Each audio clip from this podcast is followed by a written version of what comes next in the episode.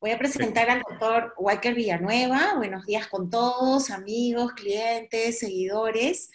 Eh, Walker Villanueva es socio líder, co-líder de impuestos y comercio internacional en PPU Legal.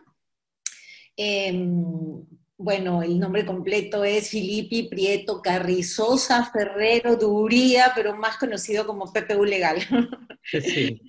Experto en servicios de consultoría tributaria a favor de diversos clientes en operaciones de planeamiento tributario nacional e internacional en la estructuración de esquemas de reorganización y de financiamiento de grupos empresariales y revisiones de impuestos. Ha asesorado a importantes clientes durante fiscalizaciones tributarias y en el patrocinio de procedimientos tributarios a nivel administrativo y judicial habiendo ejercido la defensa de importantes empresas mineras respecto de reparos propios de dicho sector. Bueno, por todos ustedes es muy conocido el doctor Walker Villanueva, así es que vamos a hacer una presentación, Walker, si te parece, de una hora de tu exposición, y luego de eso este, nuestros participantes pueden ir formulando sus preguntas y nos vemos al término para ya compartir este, por esta vía algunas ideas, ¿bien? Te Listo, muchísimas gracias. Marisol, primero agradecerte la, invitación, es un placer colaborar con tu empresa, Quantum, este, siempre, siempre em, dispuesto a, compartir el, conocimiento que uno tiene por la experiencia este, profesional y además por el, por el interés académico que, tengo en el tema este, tributario. Eh, voy a, voy a un, segundito compartir mi, pantalla, por favor. Eh, me, da, me da un segundito para, para compartir la, presentación. Un segundito.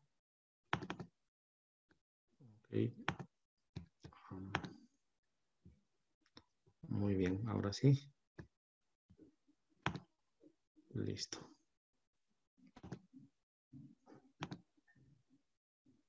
Ok, bien. muchísimas gracias este, a todos los asistentes a este seminario este, virtual, la, forma, la nueva forma como nos relacionamos, aunque es un poco impersonal, pero e, e, es, la forma como, como, hemos encontrado para, para poder conversar y, compartir eh, nuestro interés por el, por el tema este, tributario. Así, así lo estamos haciendo en las universidades, así lo estamos haciendo en los distintos eventos en los que conversamos sobre, sobre temas este, vinculados al campo tributario. En esta ocasión vamos a conversar sobre el devengado, Em, esta presentación eh, que voy a compartir con ustedes la hice a principios de este año, ¿no? Es decir, pre-pandemia en, el, en, la IFA, en la, IFA en, el grupo peruano. Este, me invitaron a conversar sobre devengado, así que hice una investigación, no, no así profunda, pero hice una investigación, digamos, detallada del concepto del devengado eh, y eh, la experiencia COVID nos ha puesto con, con algunos casos que, que, yo he venido conociendo en el ejercicio este profesional. Así que voy a comenzar con los casos COVID y luego vamos a ir desarrollando el nuevo concepto del devengado. ¿no? Espero que esto me tome 50 minutos para que sea dinámico y ustedes puedan formular las consultas que ustedes tengan eh, a, bien efectuar. Em, a ver, respecto Respecto al, al devengo, eh, a propósito de esta coyuntura especial del, del COVID, eh, nosotros, eh, aquí les he puesto casos que yo he visto en el ejercicio este, profesional, ¿no es cierto? Esto es el, el, devengo de los ingresos y gastos durante el periodo de cuarentena. Básicamente estoy haciendo referencia a los arrendamientos, ¿no? Es decir, qué ocurre con los, con los arrendamientos, tanto de este lado del arrendador como del lado del arrendatario, ¿no? Es decir, em, eh, en esos casos, eh, lo que nosotros hemos, eh, digamos, em, sugerido a, nuestros este, clientes es, ¿no? Mientras el, contrato se, mantenga este, vigente y el arrendatario continúe ocupando, por supuesto, las oficinas con, el mobiliario, en fin, con, todo lo que, lo que normalmente uno necesita para, para producir, Em, el, contrato de arrendamiento sigue vigente, el arrendatario está usando, aunque parcialmente local, pero está usando, y por lo tanto, si, no hay ningún acuerdo entre las partes, eh, tanto el ingreso como el gasto se va a continuar eh, devengando, ¿no?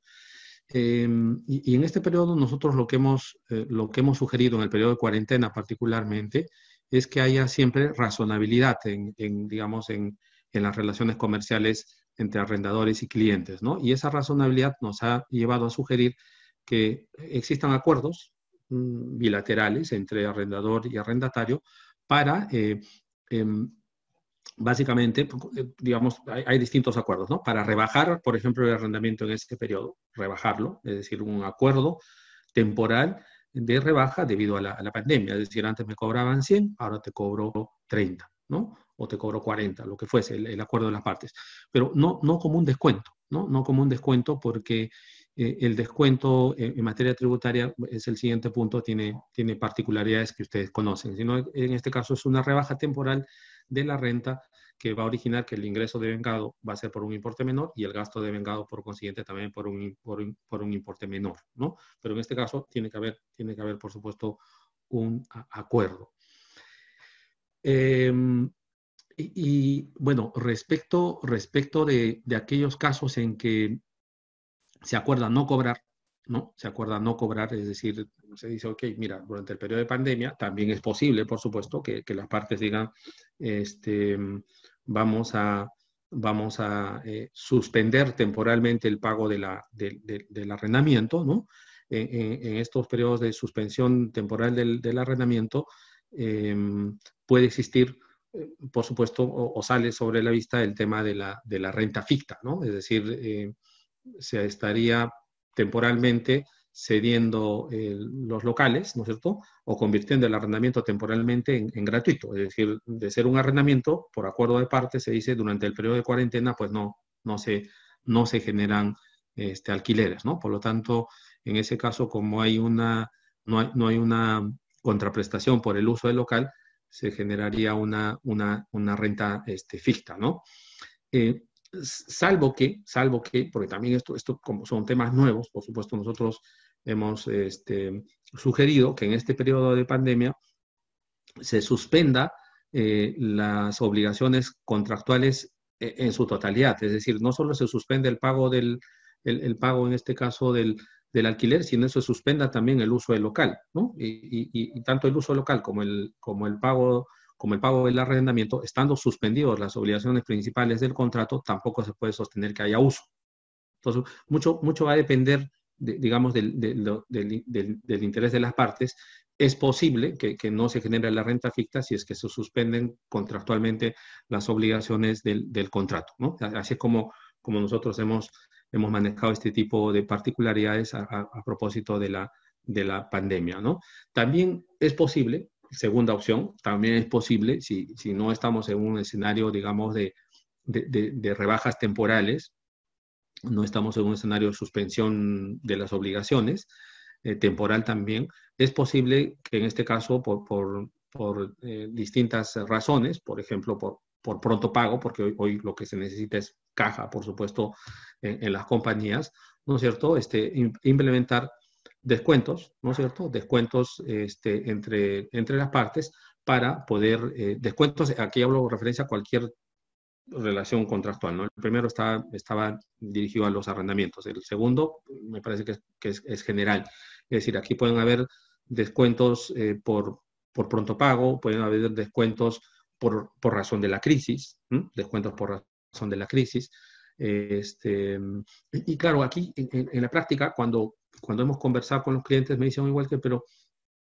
si yo tengo eh, cuentas por cobrar con clientes del 2019 y tengo cuentas por cobrar del 2020 acumulados a la fecha, puedo hacer un descuento, puedo hacer un descuento em, por, em, por razón de la pandemia en función a toda esa cuenta por cobrar, es decir, en lugar de cobrar 100 eh, que, está, que se han acumulado durante el 2019 y 2020, puedo cobrar este, 60, prefiero, prefiero hacer un descuento de 40 y cobrar los, los 60, e, entendiendo que los clientes, por supuesto, están también, eh, y, todos estamos en un, periodo de, de, crisis, ¿no?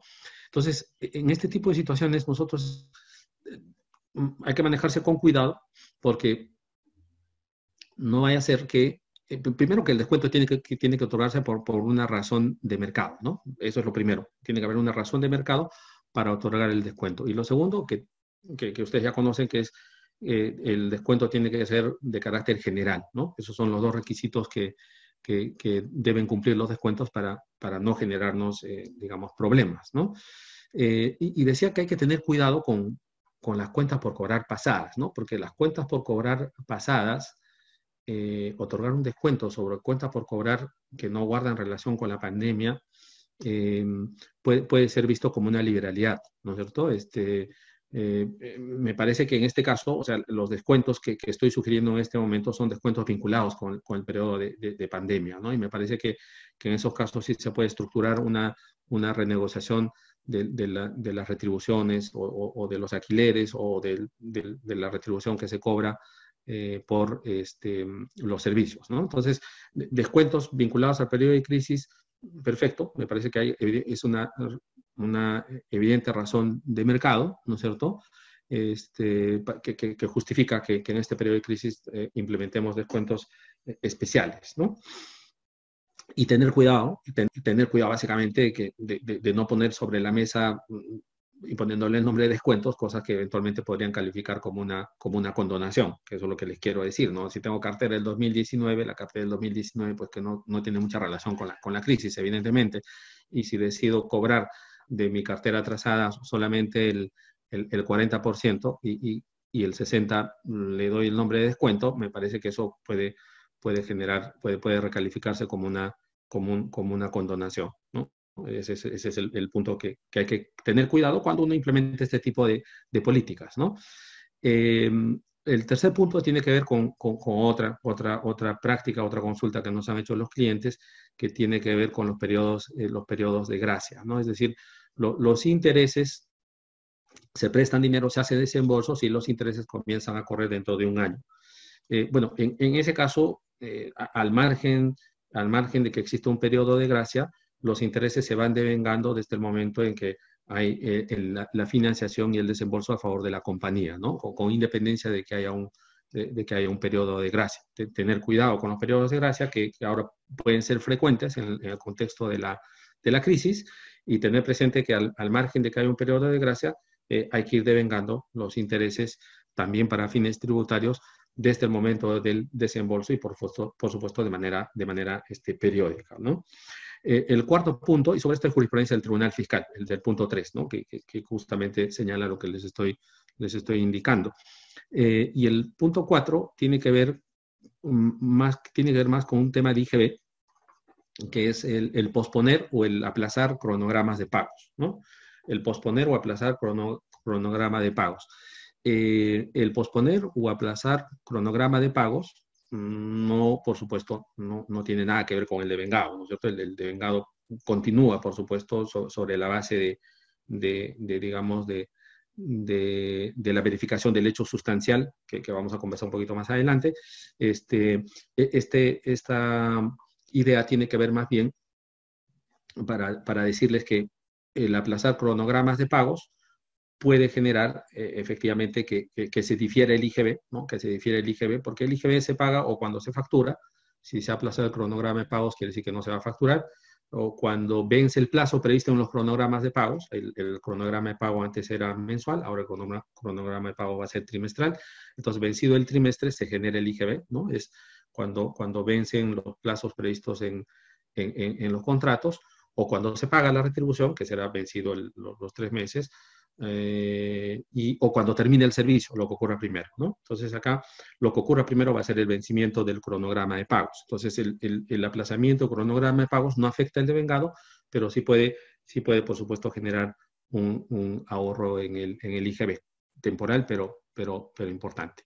Ok, ahora entramos al tema conceptual del, del devengado. ¿no? Yo, lo que quiero es aquí eh, plantearles también eh, primero mis puntos de vista, que de repente acá, fíjense ustedes, vamos a ahorita vamos a, vamos a repasar rápidamente todos estos, todos estos casos, ¿no? Pero aquí está la, digamos, la, el, la, el resumen de los criterios respecto, respecto al, al, devengado, ¿no? Este, e, estos son, digamos, las ideas centrales. Hay, bueno, en fin, hay, podría hacer unas conclusiones mucho más, mucho más este, acotadas, pero, pero básicamente yo les diría que el devengado el, devengado, este, hasta antes de la, de la modificación que se hizo con el decreto legislativo 1425, ¿no es cierto? Este decreto 1425, vigente a partir del 2019, eh, eh, ha tenido como propósito, ¿no es cierto?, eh, como elemento central, definir, definir la falta de definición del devengado que había en la legislación tributaria hasta el año 2018. Hasta el 2018 la ley simplemente decía los ingresos y gastos se reconocen en función al devengado, ¿no? Tratándose de las rentas empresariales. Eh, y, saben ustedes que esa falta, esa ausencia, digamos, de definición de devengado hacia el pasado, originaba, y, ustedes pueden revisar la jurisprudencia, yo por supuesto he revisar la jurisprudencia antes de hacer esta presentación, la jurisprudencia eh, previa al 1425, o sea, hasta el 2018, y el Tribunal Fiscal básicamente tenía, tenía, tenía, yo diría, en la última jurisprudencia tenía, utilizaba indistintamente en las mismas resoluciones del Tribunal Fiscal el devengado jurídico y el devengado contable, de manera conjunta. Sus fundamentos iban de la mano, ¿no? Devengado, devengado contable con devengado jurídico en la misma resolución del, del, Tribunal Fiscal. Y también hay resoluciones en las cuales, por supuesto, el, Tribunal Fiscal tomaba o solo el devengado contable o en algunos casos solo el devengado jurídico. Y, esto, por supuesto, genera, generaba eh, falta de certeza. ¿no? Ese, ese, era el problema del devengado hacia, hacia el pasado. Yo, con un ejemplo gráfico suelo decir, el devengado era como, como eh, digamos, el, devengado era como eh, un plato a la carta, un plato a la carta. es decir, no, no, era el menú, ¿no? El menú es lo que te sirven en el día. Eh, el de vengado antiguo era un plato a la carta, porque claro, el, de vengado hasta el 2018, pues, pues podías ir por el camino contable, podías ir, podías ir por el camino jurídico o podías combinar las dos. Al final, dependiendo, dependiendo digamos, de, de los intereses que finalmente las partes pudieran alegar en un caso concreto, ¿no? Entonces, este, está, este devengado a la carta es lo que se ha intentado cambiar con el 1425, ¿no? Y, decir, no, es, no es devengado a la carta, es, es el devengado tiene un solo camino, ¿no? Eh, entonces, e, en esa lógica, em, en esa lógica, cuando se estuvo eh, pensando en la, en, la regulación del, del devengado, este, se nos, em, se nos eh, preguntó, ¿no es cierto?, este, a, algunos expertos, yo, fui particularmente al, Ministerio de, Economía a conversar sobre estos temas, y, se nos señaló que el devengado iba a tomar como criterio Em, como criterio básico, como criterio medular, como criterio fundamental, el de vengado jurídico, ¿no? Em, eh, sin, sin eh, descartar en algunos casos eh, la colaboración del concepto contable de, de, vengado, ¿no? Entonces, la idea básicamente, la, idea básica, central del, del, del, 1425 es que el criterio fundamental es evidentemente el, el, jurídico, ¿no? Y con la incorporación de algunos conceptos contables que, por supuesto, terminan de perfilar el concepto de vengado que tenemos hoy en la, norma eh, tributaria. ¿no? Eh, es decir, es una, es una combinación de, conceptos que el que está regulado en el, en el 14, en el 14 este, 25. ¿no? Em, y, eso, la, sensación que, que, tengo como, como eh, usuario de, las normas este, tributarias es que la certeza que se pretendía otorgar con este 1425, pues creo que yo no, no se ha logrado, ¿no? Porque hay, hay, espacios aún de, por supuesto, de, de, debate. Lo, que está claro es que ahora tenemos que ir por el camino jurídico, por el devengado jurídico como elemento central, eh, pero eso no, no implica que los los elementos contables que hay por el 1425 hay que, hay que, por supuesto, tomarlas en cuenta. Pero mi punto fundamental, mi crítica es la certeza, ¿no es cierto?, que es el elemento fundamental del, digamos, del devengado, pues me parece que, que, no se ha logrado con el, con el 1425, ¿no? Es, eh, hay mucho espacio de, debate y esto seguramente va a generar, va a generar jurisprudencia, ¿no? Entonces, el, el tema de fondo del devengado es certidumbre en, respecto a la renta agravable, ¿no? La, la certidumbre, es decir, que, se reconozca el ingreso y el gasto respecto de aquellos ingresos o gastos en los, en los cuales existe un grado de certeza respecto a, que se ha ganado el ingreso o se ha, generado el gasto, ¿no? Se ha producido un incremento patrimonial o se ha producido un decremento patrimonial. Es decir, que, exista un, grado de certeza, ¿no? Eh, el, grado de certeza, el, grado de certeza, este, digamos, em, eh, a plenitud es el percibido, ¿no? El percibido es, por supuesto, el, paradigma de la certeza en la percepción de la renta, ¿no? Eh, y, del, percibido hacia atrás comenzamos a movernos en, criterios que están recogidos en nuestra ley. Por ejemplo, el criterio de la exigibilidad jurídica, ¿no? Para las ventas por plazos mayores a un año. En las ventas por plazos mayores a un año eh, existe el criterio del, eh, de la exigibilidad jurídica, ¿no? Ese criterio está recogido en la ley del impuesto a la renta en el artículo 50 y 58, ¿no? Este, venta por plazo, venta por plazos mayores a un año. Bueno, se devenga la renta cuando, este, cuando se produce el hecho sustancial. Y, ahora el hecho sustancial, en el caso de las enajenaciones, dice cuando se transfiere el control del bien hacia el, hacia el, hacia el este, comprador, ¿no? Cuando se transfiere el control del bien. Ok, bueno, ese es el, el, el devengado, eh, por ejemplo, ese es un devengado jurídico con, con, contenido contable completamente, ¿no? El, tema este del hecho sustancial. El hecho sustancial es, eh, en este caso, la, transferencia del control sobre el bien. Entonces, eh, sin embargo, la, ley tiene, un, tiene un reconocimiento, en este caso, del, del, a pesar de que ya se devengó el 100% de la renta, de diferir el reconocimiento de la renta al momento en que vencen las cuotas ¿no es cierto?, las cuotas de, esta, de esta este, compraventa por plazo mayores a un año, ¿no? Ese es el, segundo, el segundo este, mecanismo para reconocer rentas. Y, digamos, percibido, exigible, eh, percibido, exigible y viene el devengado, ¿no? El devengado. En el devengado, básicamente, que, ustedes conocen, lo que se busca es certeza, ¿no? Eh, y entonces acá el elemento central es el hecho sustancial que produce el ingreso o el gasto, ¿no? Y, aquí lo que se ha hecho básicamente es acoger una doctrina, eh, doctrina y jurisprudencia argentina, ¿no? Eh, que, el Tribunal Fiscal lo ha tomado, ¿no es cierto? Eh, lo ha tomado de, un tratadista argentino, Enrique, Enrique Reich, es el tratadista argentino que define el devengado como el hecho sustancial que genera el ingreso o que genera, que produce el ingreso o que genera el gasto, ¿no?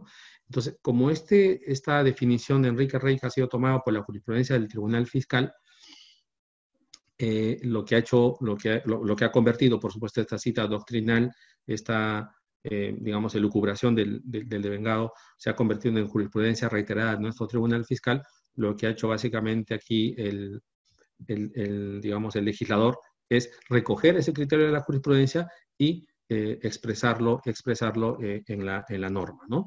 El, segundo elemento es el de la condición suspensiva, ¿no? El de la condición suspensiva también proviene de esta, de esta cita doctrinal de Enrique Rey, ¿no es cierto? Es, decir, eh, eh, ya está el hecho sustancial, ok. Eh, si está el hecho sustancial que genera el ingreso o el gasto, entonces se, tiene, se tiene que reconocer, se tienen que reconocer tanto el ingreso como el gasto, salvo que exista una condición suspensiva suspensiva, perdón, una condición suspensiva que haga, ¿no es cierto?, que el ingreso pueda no existir o que el gasto pueda no haberse generado, ¿no?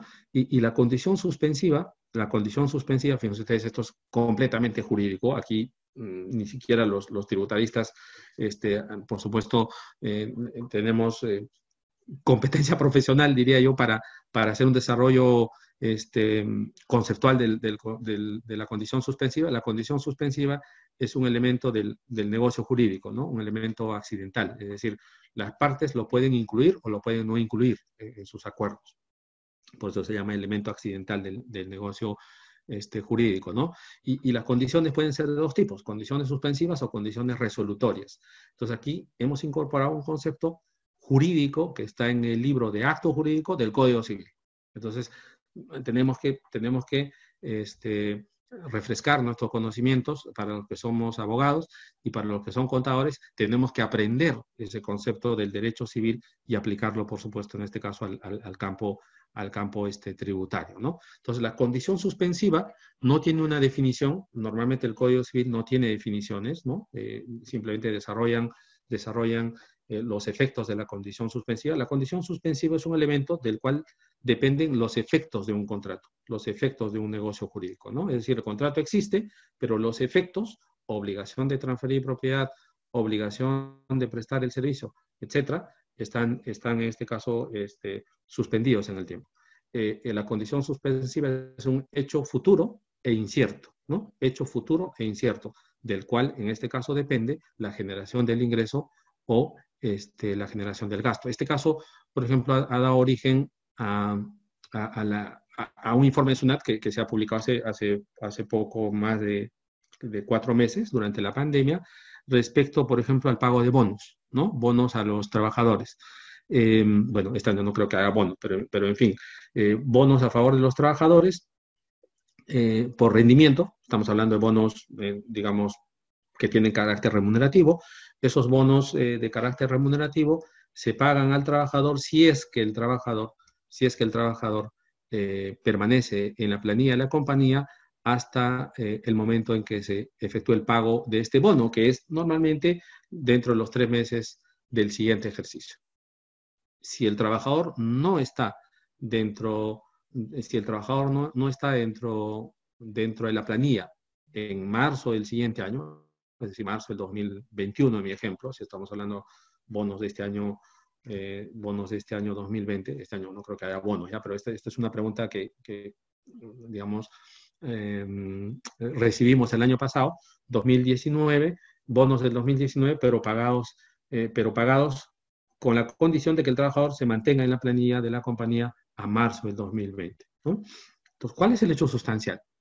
¿Cuál es el hecho sustancial que genera en este caso el derecho o genera el gasto por bonos que está pagando la, compañía? ¿no? El hecho sustancial aquí, claramente, me parece que aquí no hay duda, es el trabajo eh, eficiente del trabajador, según, por supuesto, los, los criterios de examen que, que eventualmente haya, haya implementado la, compañía, ¿no es cierto? Es decir, el, performance del eh, trabajador eh, evaluado durante el año da origen a, la percepción de un bono, ¿no? Entonces, el gasto se genera por el trabajo del trabajador. Y el trabajo del trabajador, en este caso, ha ocurrido durante todo el año 2019. El hecho sustancial eh, se genera, se genera este, con el trabajo. ¿no? Es decir, el hecho sustancial estaría producido al 31 de diciembre del 2019. Sin embargo, el pago, el pago, es decir, el pago de ese bono, el gasto, está supeditado a que el trabajador permanezca en la compañía, en la planilla. Hecho futuro, bueno, hecho futuro, tiene que estar en la planilla. E incierto, incierto, no sabemos. Es decir, el trabajador podría no estar al momento en que, en que el gasto eh, se tendría que, pagar, ¿no? Es decir, hecho futuro e incierto. Por, lo tanto, en este caso, este gasto está sujeto a una, a una eh, condición, condición este, suspensiva, ¿no? Bueno, ese es el, segundo elemento. Y el nuevo elemento del devengado es que el ingreso o el gasto, es decir, está el hecho sustancial, no hay condición suspensiva. O sea, acá estamos, estamos transitando por los, digamos, por los requisitos del devengado, ¿no? Está el hecho sustancial, está la condición, eh, o sea, no está la condición suspensiva, no, hay condición suspensiva acordada en este contrato, eh, en, este, en, este, en este acuerdo, en este acuerdo, digamos, con, con, eh, con, los clientes, con, los trabajadores, como he puesto el caso de esta condición suspensiva. o sea, está el hecho sustancial, no hay condición suspensiva, y por lo tanto, si no hay, si está el hecho sustancial y no hay condición suspensiva, se debe reconocer el ingreso o se debe reconocer el gasto, ¿no? Con estos dos elementos, salvo que el ingreso o el gasto dependa de un hecho futuro, ¿no? El ingreso o el gasto, es decir, la determinación del ingreso o el gasto estén sujetos, en este caso, al cumplimiento de un, de un hecho este, futuro, ¿no? Em, dice, voy a leer textualmente lo que dice el 1425, no obstante, cuando la contraprestación o parte de esta se fije, no obstante, fíjense ustedes, no obstante, no obstante, ¿qué significa? A pesar de que ha hecho sustancial y a pesar de que no hay condición suspensiva, no obstante, es decir, está el hecho sustancial, no hay condición suspensiva. No obstante eso, cuando la contraprestación o parte de esta se fija en función a, hecho, a un hecho o evento que se producirá en el futuro, el ingreso se devenga cuando dicho cuando dicho hecho o, o evento ocurra. ¿no? ¿A qué caso está haciendo referencia esto?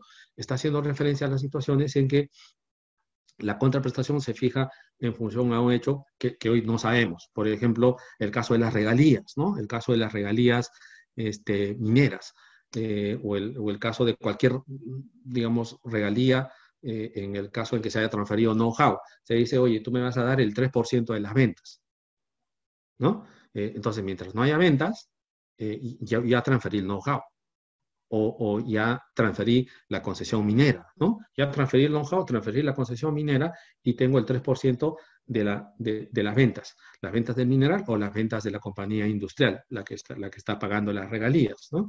Entonces, e, en esos casos, en esos casos, el hecho sustancial ya está, ya transferí la concesión minera, eh, ya em, transferí el know-how, este, no, no, está sujeta a condición suspensiva, ¿no? Sin embargo, la fijación de la contraprestación, en este caso, está sujeta a un hecho, a un hecho este, futuro, ¿no? A un hecho futuro, a un hecho futuro y, y, también, en este caso, a un, a un, hecho futuro, punto, ¿no? Es un, es un, hecho, un hecho futuro. Y este hecho futuro eh, se define cuando se conozca este hecho futuro, pues en ese momento se reconocerá el ingreso o, o el gasto, ¿no? Ahora, si, si, eh, si el ingreso o el gasto depende de un hecho actual, ¿no? De un hecho actual, no de un hecho futuro, de un hecho actual, eh, aunque este hecho, aunque, aunque digamos el, tanto la cuantificación del ingreso como del gasto eh, sea determinable, es decir, se conozcan los parámetros generales, si el hecho es actual, entonces hay que reconocer hay que reconocer el ingreso o el gasto como, como eh, devengados, ¿no? Y, esto, esto, ¿a qué estoy haciendo referencia acá? Para, para digamos, aterrizar y no dejarlos en la nebulosa con, con cosas este, teóricas, ¿no? Eh, por ejemplo, el pago de la participación en las utilidades, ¿no? El pago de participación en las utilidades a los trabajadores, sea participación voluntaria o participación legal, ¿no? Em, oye, pero esto depende depende, e, en ese caso, la, participación legal, saben ustedes que va sobre renta neta, ¿no? Y la renta neta se tiene hasta, hasta marzo del siguiente año, ¿no? Este, el 5%, el 8% o el 10%. Entonces, esa participación legal, en ese caso, el cálculo depende de un hecho futuro, depende de un hecho futuro, es decir, es asimilable en este caso al caso de las regalías que acabo de, plantear. Es el 3% de las ventas. Las ventas aquí claramente ocurren en el futuro. Tiene que haber un hecho futuro. El hecho futuro son las ventas. ¿no? Eh, si no hay ventas, eh, no se está produciendo el hecho futuro. ¿Cuál es el hecho futuro al que estaría sujeto, en este caso, el cálculo de la participación legal o voluntaria en las utilidades? ¿Cuál es el hecho futuro? ¿Que el cálculo de la renta neta tributaria? ¿No es cierto? Ese es el cálculo, el hecho futuro sería el cálculo de la, de la renta neta, este, eh, de la renta neta tributaria para calcular la participación de los trabajadores, ¿no? Yo particularmente pensaría que no, que en ese caso me parece que es un hecho actual. El hecho actual es que la compañía ha generado utilidades en el ejercicio, esas utilidades están sujetas a ajuste, ¿no es cierto? Eh, pero eso no hace que sea un hecho futuro del cual depende el cálculo de la, digamos, de la participación. Por lo tanto, la participación voluntaria o, legal deberían imputarse al ejercicio al que corresponde, como gasto, ¿no? O, como gasto, por supuesto, ¿no? Em, entonces, esa es mi percepción. Entonces, este, este, este, es un elemento nuevo que se ha puesto, por eso pongo nuevo elemento del devengado, y, y que hay que, hay que hay que, digamos, masticarlo, ¿no es cierto? Masticarlo con mucho cuidado, ¿no es cierto? El, el, hecho futuro, ¿no? Eh, y en el 1425 ya no está, no, forma parte del devengado, no, esa es mi percepción, y aquí sí estoy haciendo ya afirmaciones propias de mi, cosecha, de mi, de mi, interpretación, ¿no es cierto? Eh, que no forman parte del devengado, la razonable certeza de la percepción, ¿no? la razonable certeza de la percepción eh, está en la jurisprudencia del, Tribunal Fiscal, está, está en la jurisprudencia del Tribunal Fiscal, es decir, la aprobación del cliente, eh, el, hecho en que eh, en que todavía no se sabe cuál va a ser el monto porque el cliente le tiene que dar su visto bueno, eh, le tiene que dar su, digamos, su, eh, le tiene que dar luz verde al, digamos, al, ingreso que, que, se está generando como consecuencia de un servicio. Bueno, e, e, ese tipo de discusiones que, hay en la jurisprudencia pasada, hasta el 2018, pues, pues en, el caso, en la jurisprudencia, mejor dicho, en los casos que se ventilan a partir del 2019 en adelante, pues eso no es más el evento del devengado. ¿no? La razonable certeza, como saben ustedes, es, una, es un criterio que proviene del concepto contable de devengado. Es decir, NIC 18, la razonable certeza, y, bueno, y todos los casos que la jurisprudencia ha ido desarrollando sobre este punto. Pues la razonable certeza ya no forma parte, ya no forma parte en este caso el devengado, porque como les he dicho, aquí son estos tres elementos los que se han, en base a los cuales se ha construido el elemento del devengado, el elemento el nuevo concepto de devengado, ¿no? La correlación de ingresos y gastos tampoco tampoco está en el 1425. Hay jurisprudencia del Tribunal Fiscal, previa, por supuesto, al, 1425, que toma la correlación de ingresos y gastos como un elemento del devengado, ¿no? Pues ahora ya no. Ya, la correlación de ingresos y gastos no debe ser un criterio bajo el cual yo eh, examine los casos problemáticos eh, del, del devengado, ¿no? Y, el último punto, que, es el que me preocupa, es, una norma que, está eh, incluida en el 1425, ¿no es cierto? Este, claro, este, 1425 este es una, norma bastante, bastante, eh, bastante larga, ¿no? Pero, pero les quiero leer textualmente el, punto que me, que me, preocupa. El punto que me preocupa es el, el que señala eh, lo siguiente, ¿no? Es decir, eh, bueno, ¿cómo, cómo, cómo lo vamos a identificar? Como es, un, es una norma larga, el artículo 57, hay un párrafo que, que bueno, en fin, luego del numeral 6, luego del numeral 57, 57, eh, inciso, inciso, eh, a ver un segundito, inciso A, y, a su vez, un segundito para, para que se ubiquen, ¿ya? Em, a ver, está después del numeral 6 del artículo 57 hay un, hay un párrafo que, no tiene identificación, infortunadamente, pero dice lo siguiente.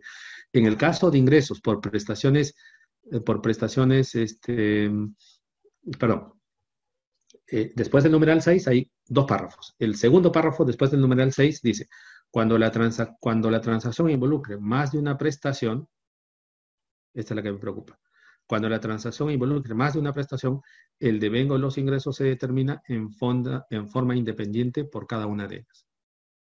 Y entonces acá sí, yo en verdad digo, ¿qué es lo que ha querido decir aquí el, eh, qué es lo que ha querido decir aquí el legislador? Es decir, cuando, cuando haya más de una prestación, se debe, se debe, dice acá, si hay más de una prestación, el devengo de los ingresos se determina en forma independiente por cada una de ellas.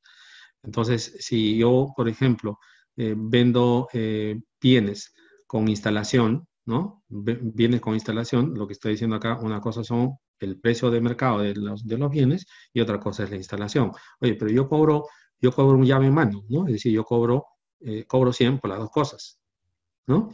Este, sí, pero en ese caso tienes que hacer un devengo, un devengo, el devengo de los ingresos se determina en forma independiente por los servicios de instalación y por la venta de los bienes. Y entonces acá sí, digo, me parece que este, este, esta norma que está en, en la ley eh, contradice completamente eh, la, certeza que debe haber en el devengado, precisamente, ¿no? Porque aquí lo que tengo que hacer es estimar, estimar el, valor de mercado de, los bienes que estoy transfiriendo y estimar mis servicios de instalación, ¿no?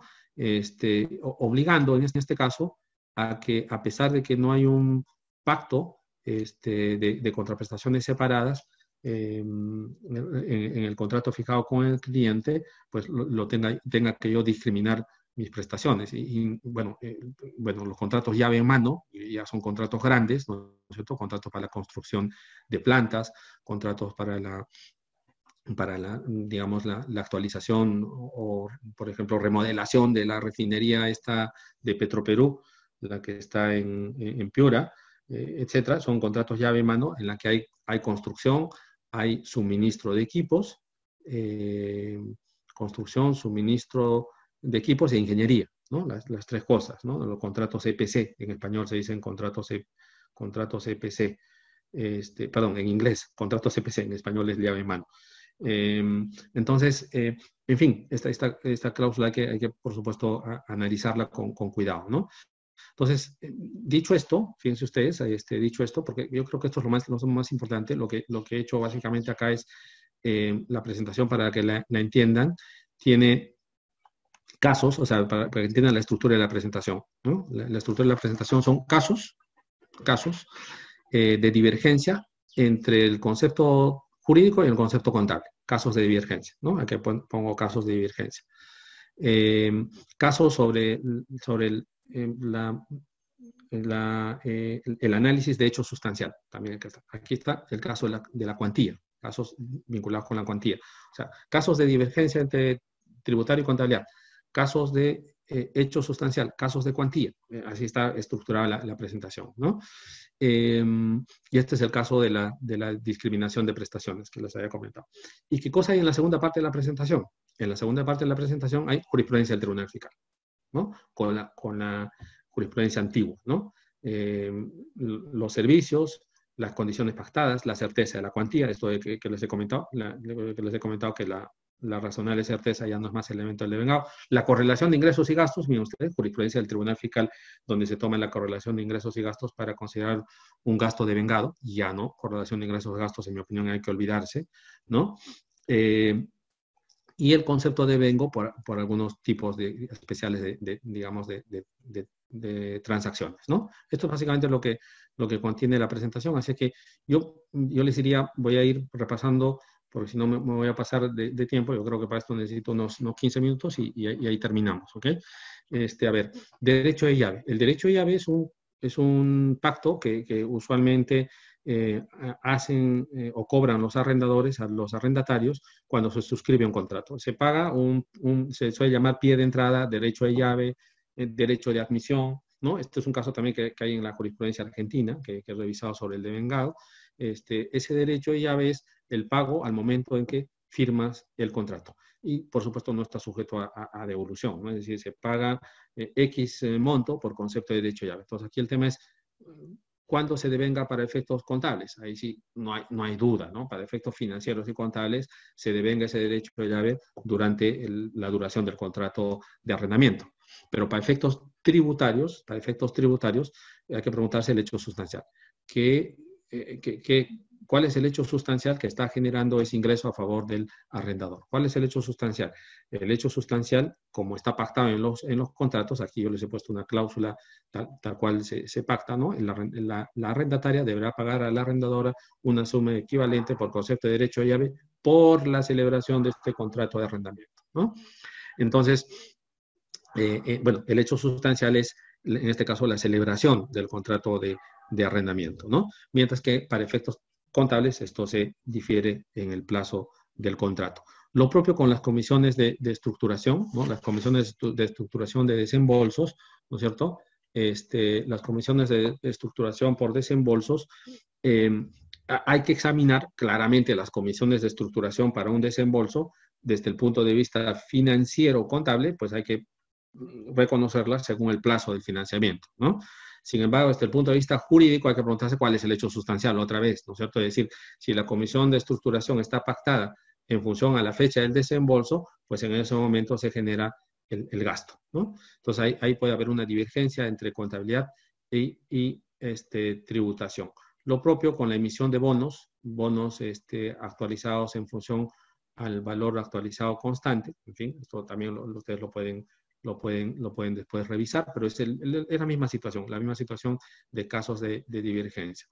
Eh, los casos de hecho sustancial, los casos de hecho sustancial tienen que ver en este caso con, la, con, con el análisis de cuándo se produce el hecho sustancial en distintos casos. ¿no? Yo les he puesto acá el caso de un siniestro o el caso de los bonos de desempeño, que ya les he comentado al inicio. ¿Cuál es el hecho sustancial? El, hecho sustancial, en el caso del siniestro, es que se haya producido efectivamente el siniestro, ¿no? Pero para que el, digamos, el, seguro eh, tenga eh, conocimiento del siniestro, pues tiene que haber una comunicación, ¿no es cierto? Este, entonces, el, seguro eh, se entera del, siniestro, pero cuando hay un siniestro, saben ustedes que las compañías de seguro tienen los famosos eh, ajustadores, ¿no? Que son peritos que hacen las indagaciones para determinar si, si el siniestro, este, si, el siniestro da lugar al pago del seguro o no. ¿no? Y por tanto el importe de la indemnización correspondiente. Entonces aquí el hecho sustancial claramente es el siniestro. Eh, y, la liquidación por parte de los ajustadores, esa liquidación, eh, eh, esa liquidación dentro de los tres elementos, condición suspensiva, evidentemente no hay ninguna condición suspensiva ahí, el gasto depende de un hecho futuro, depende de un hecho futuro, que en este caso sería la liquidación del ajustador eh, por parte de la compañía de, seguros, es decir, este es un hecho futuro eh, o, estamos más bien hablando de un hecho, de un hecho actual. Entonces aquí, aquí sí puede haber espacio para discutir, el hecho sustancial claramente es el siniestro y en este caso habría que, digamos, analizar con cuidado, ¿no es cierto?, si el pago de la indemnización está dependiendo de un hecho futuro, ¿no? Un hecho futuro que es la liquidación que tienen que hacer los ajustadores de compañías de seguros. Ya hablábamos de los bonos de desempeño y les comenté lo que, lo que yo pensaba. Lo propio con el tema de las utilidades voluntarias que les comenté anteriormente. Bueno, esto es un tema de, bancos, en realidad no tiene mucho... Y este es el tema de, los, de la discriminación de prestaciones que les he comentado anteriormente, ¿no? Es decir, ahora nos obligan a discriminar las prestaciones. Esto hay que, hay que tenerlo hay que tenerlo muy, presente. ¿no? Y aquí está la jurisprudencia eh, clasificada que les puede ser, que les puede ser útil para, para en este caso, este, para, aquellos casos que, hoy, digamos, permiten apreciar el, hecho sustancial, ¿no? Esto, esto está, digamos, esta, esta parte de la presentación les, es útil, ¿para qué? Para decir que el hecho sustancial en algunos eh, tipos de transacciones eh, ya la jurisprudencia la ha analizado y, bueno, esto sirve como pauta para que ustedes aprecien eh, el, el, devengado en este tipo de servicios eh, en la forma como la jurisprudencia la ha analizado. ¿no? Este, aquí está la, la, archiconocida obligación de resultados, es decir, el tema este de los servicios de auditoría, los servicios de auditoría se devengan cuando se entregue el informe final de la auditoría, ¿no? Estas obligaciones de resultados, o sea, cuando se dé el resultado. Y este, este criterio ha sido recogido por el Tribunal Fiscal para servicios diferentes a la auditoría, ¿no? Servicios de la implementación del sistema de gestión ambiental, servicios de gestión de recursos humanos, servicios de seguridad y trabajo. Que el Tribunal Fiscal dice, bueno, aquí está claro que usted está pagando por la implementación del sistema de gestión ambiental. Entonces, ¿dónde está la implementación? ¿Dónde está? Muéstrame el resultado. Eh, cuando se, cuando se, cuando se eh, demuestre el resultado, pues en ese ejercicio se está devengando el gasto, ¿no? Esta es una obligación de, resultados. Eh, este es el tema de los precios de transferencia. Los servicios de precio de transferencia también es una obligación de resultados. Em, eh, bueno, este en realidad es el tema de la condición suspensiva. Me parece que esto no tiene mucho, eh, revisionlo igual, ¿no? Este, la razonable certeza, fíjense ustedes que hay casos de razonable certeza en que el tribunal dice, oye, aquí efectivamente de las normas y del caso pactado se ve pues que el, el cliente, eh, el, cliente, ¿no? Fíjense ustedes, le voy, a leer textualmente lo que dice la jurisprudencia del Tribunal Fiscal, de las normas citadas se tiene que el devengado supone que se, que se hayan producido los, los, hechos sustanciales generadores del ingreso, lo que supone certeza razonable en cuanto a la obligación y su monto, señalado por, el señalado por este tribunal en las RTF estables y tales. ¿no? Entonces aquí eh, en, esta jurisprudencia eh, se trataba básicamente del alquiler de equipos y movimiento de tierras sujetos a valorizaciones mensuales que tenían que ser aprobadas por los este, clientes. ¿no? Este, entonces aquí básicamente el, tribunal lo, lo, que señala, ¿no es cierto?, es que la valorización de los servicios prestados en diciembre fue aprobada por el cliente en enero del 2009, conforme al contrato, lo que evidencia que en dicho periodo fueron conocidos con certeza los eh, ingresos este, provenientes de la transacción, por lo que no cabe considerar, es decir, no se deben los ingresos en, en diciembre, sino los ingresos se generan cuando tienes la, la aprobación. Hoy, hoy la norma, la norma ya no tiene la razonable certeza, sino tiene este nuevo elemento de el hecho futuro, ¿no? Depende de un hecho futuro, un hecho futuro. Eh, entonces, si hay un hecho, si, si el hecho es actual, entonces ahí no, no, se puede diferir, no se puede diferir el reconocimiento del, ingreso. ¿no? Entonces acá, por, eso los comentarios acá es, en la legislación de hoy, la cuantía debe estar sujeta a un hecho futuro, a un hecho futuro. ¿no? Eh, y, esta definición del reglamento también es importante, ¿no? Cuando la contraprestación se fija en función de un hecho futuro, las ventas, las unidades producidas eh, o las utilidades. Esto está en el artículo 31 del reglamento eh, respecto al, al, reconocimiento de ingresos para las compañías mineras. Es un tema en realidad bien, bien, bien especial para las compañías este, mineras. ¿no? Este, igual, la razonable certeza, ustedes pueden, por favor, revisar esta jurisprudencia al, al, al detalle. ¿no?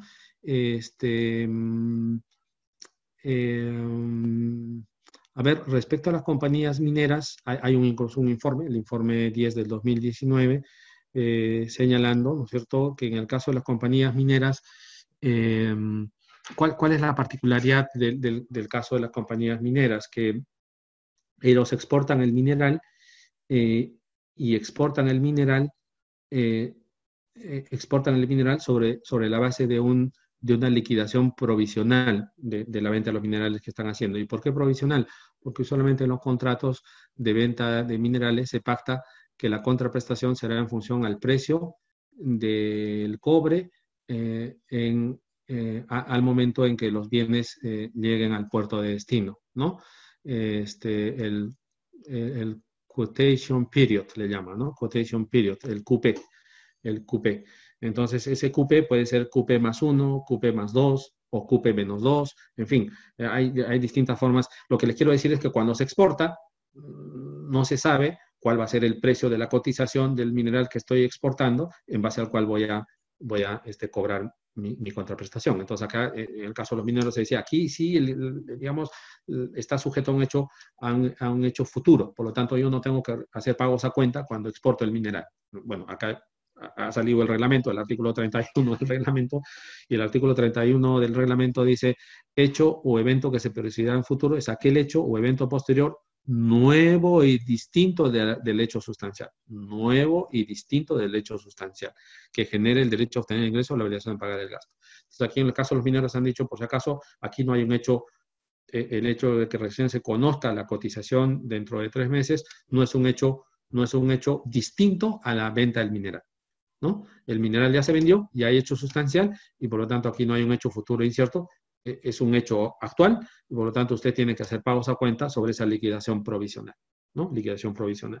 Entonces, en fin, esta es una norma, esta norma del reglamento ha salido por supuesto con nombre propio para que, para que las mineras eh, no, no, pospongan el, el pago a cuenta del impuesto a la renta que se hace sobre la liquidación provisional. Aquí está el principio de correlación ingresos y gastos, que como les digo, ustedes revísenlo en detalle, pero esto me parece que ya no, ya, no es más relevante para el, para el tema del devengado, ¿no? Y, aquí hay algunos casos finalmente, con esto termino, hay unos casos finales de enajenación de inmuebles, enajenación de vehículos, eh, servidumbre, este, eh, respecto, respecto en este caso al reconocimiento del, del ingreso, ¿no? En el caso en el caso de la enajenación de inmuebles, con la entrega o con la firma del contrato. E-, es más o menos la, cuando reconozco la, cuando reconozco en este caso el, el, hecho sustancial, ¿no? Cuando reconozco el hecho sustancial. Y bueno, en la enajenación de bienes, eh, ahí sí me parece que, que, los contadores evidentemente tienen más elementos de juicio que, que nosotros los abogados para eh, examinar cuando el adquirente tiene el control sobre el bien, ¿no? El adquirente tenga el control del bien, es decir, cuando tenga el derecho de decidir sobre el uso y obtener sustancialmente los beneficios del mismo, ¿no? Eso es lo que dice la, norma, ¿no? Eh, o cuando el enajenante ha transferido al adquirente el riesgo de la pérdida de los bienes. Este, bueno, ¿qué ocurre en la enajenación de inmuebles? el Código Civil dice que en la enajenación de inmuebles la transferencia de propiedad ocurre con la firma del contrato. Entonces, con la firma del contrato, eh, sin la entrega se transfieren los riesgos y beneficios de la propiedad, ¿no? Es decir, en este caso al comprador. El comprador podría a su vez transferir la propiedad, de este inmueble sin necesidad de su entrega. Por lo tanto, entenderíamos en este caso que la sola firma del contrato genera el hecho sustancial, ¿no? El hecho sustancial, como se pone acá. Este, en, en la enajenación de vehículos, por el contrario, en la enajenación de vehículos se requiere entrega física, ¿no? Porque eso es lo que dice el Código Civil. Eh, aquí es el, en la transferencia de inmuebles, artículo 949 del Código Civil, y en la transferencia de bienes muebles, el artículo 947 del Código Civil.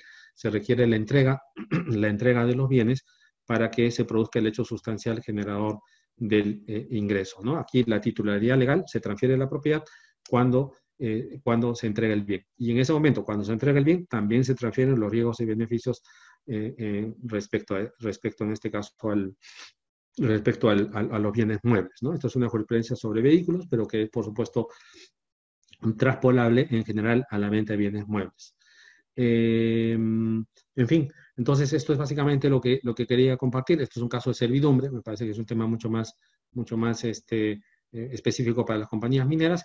Y nada, eh, eso es lo que quería compartir con ustedes. Acá les he incluido algo de jurisprudencia argentina.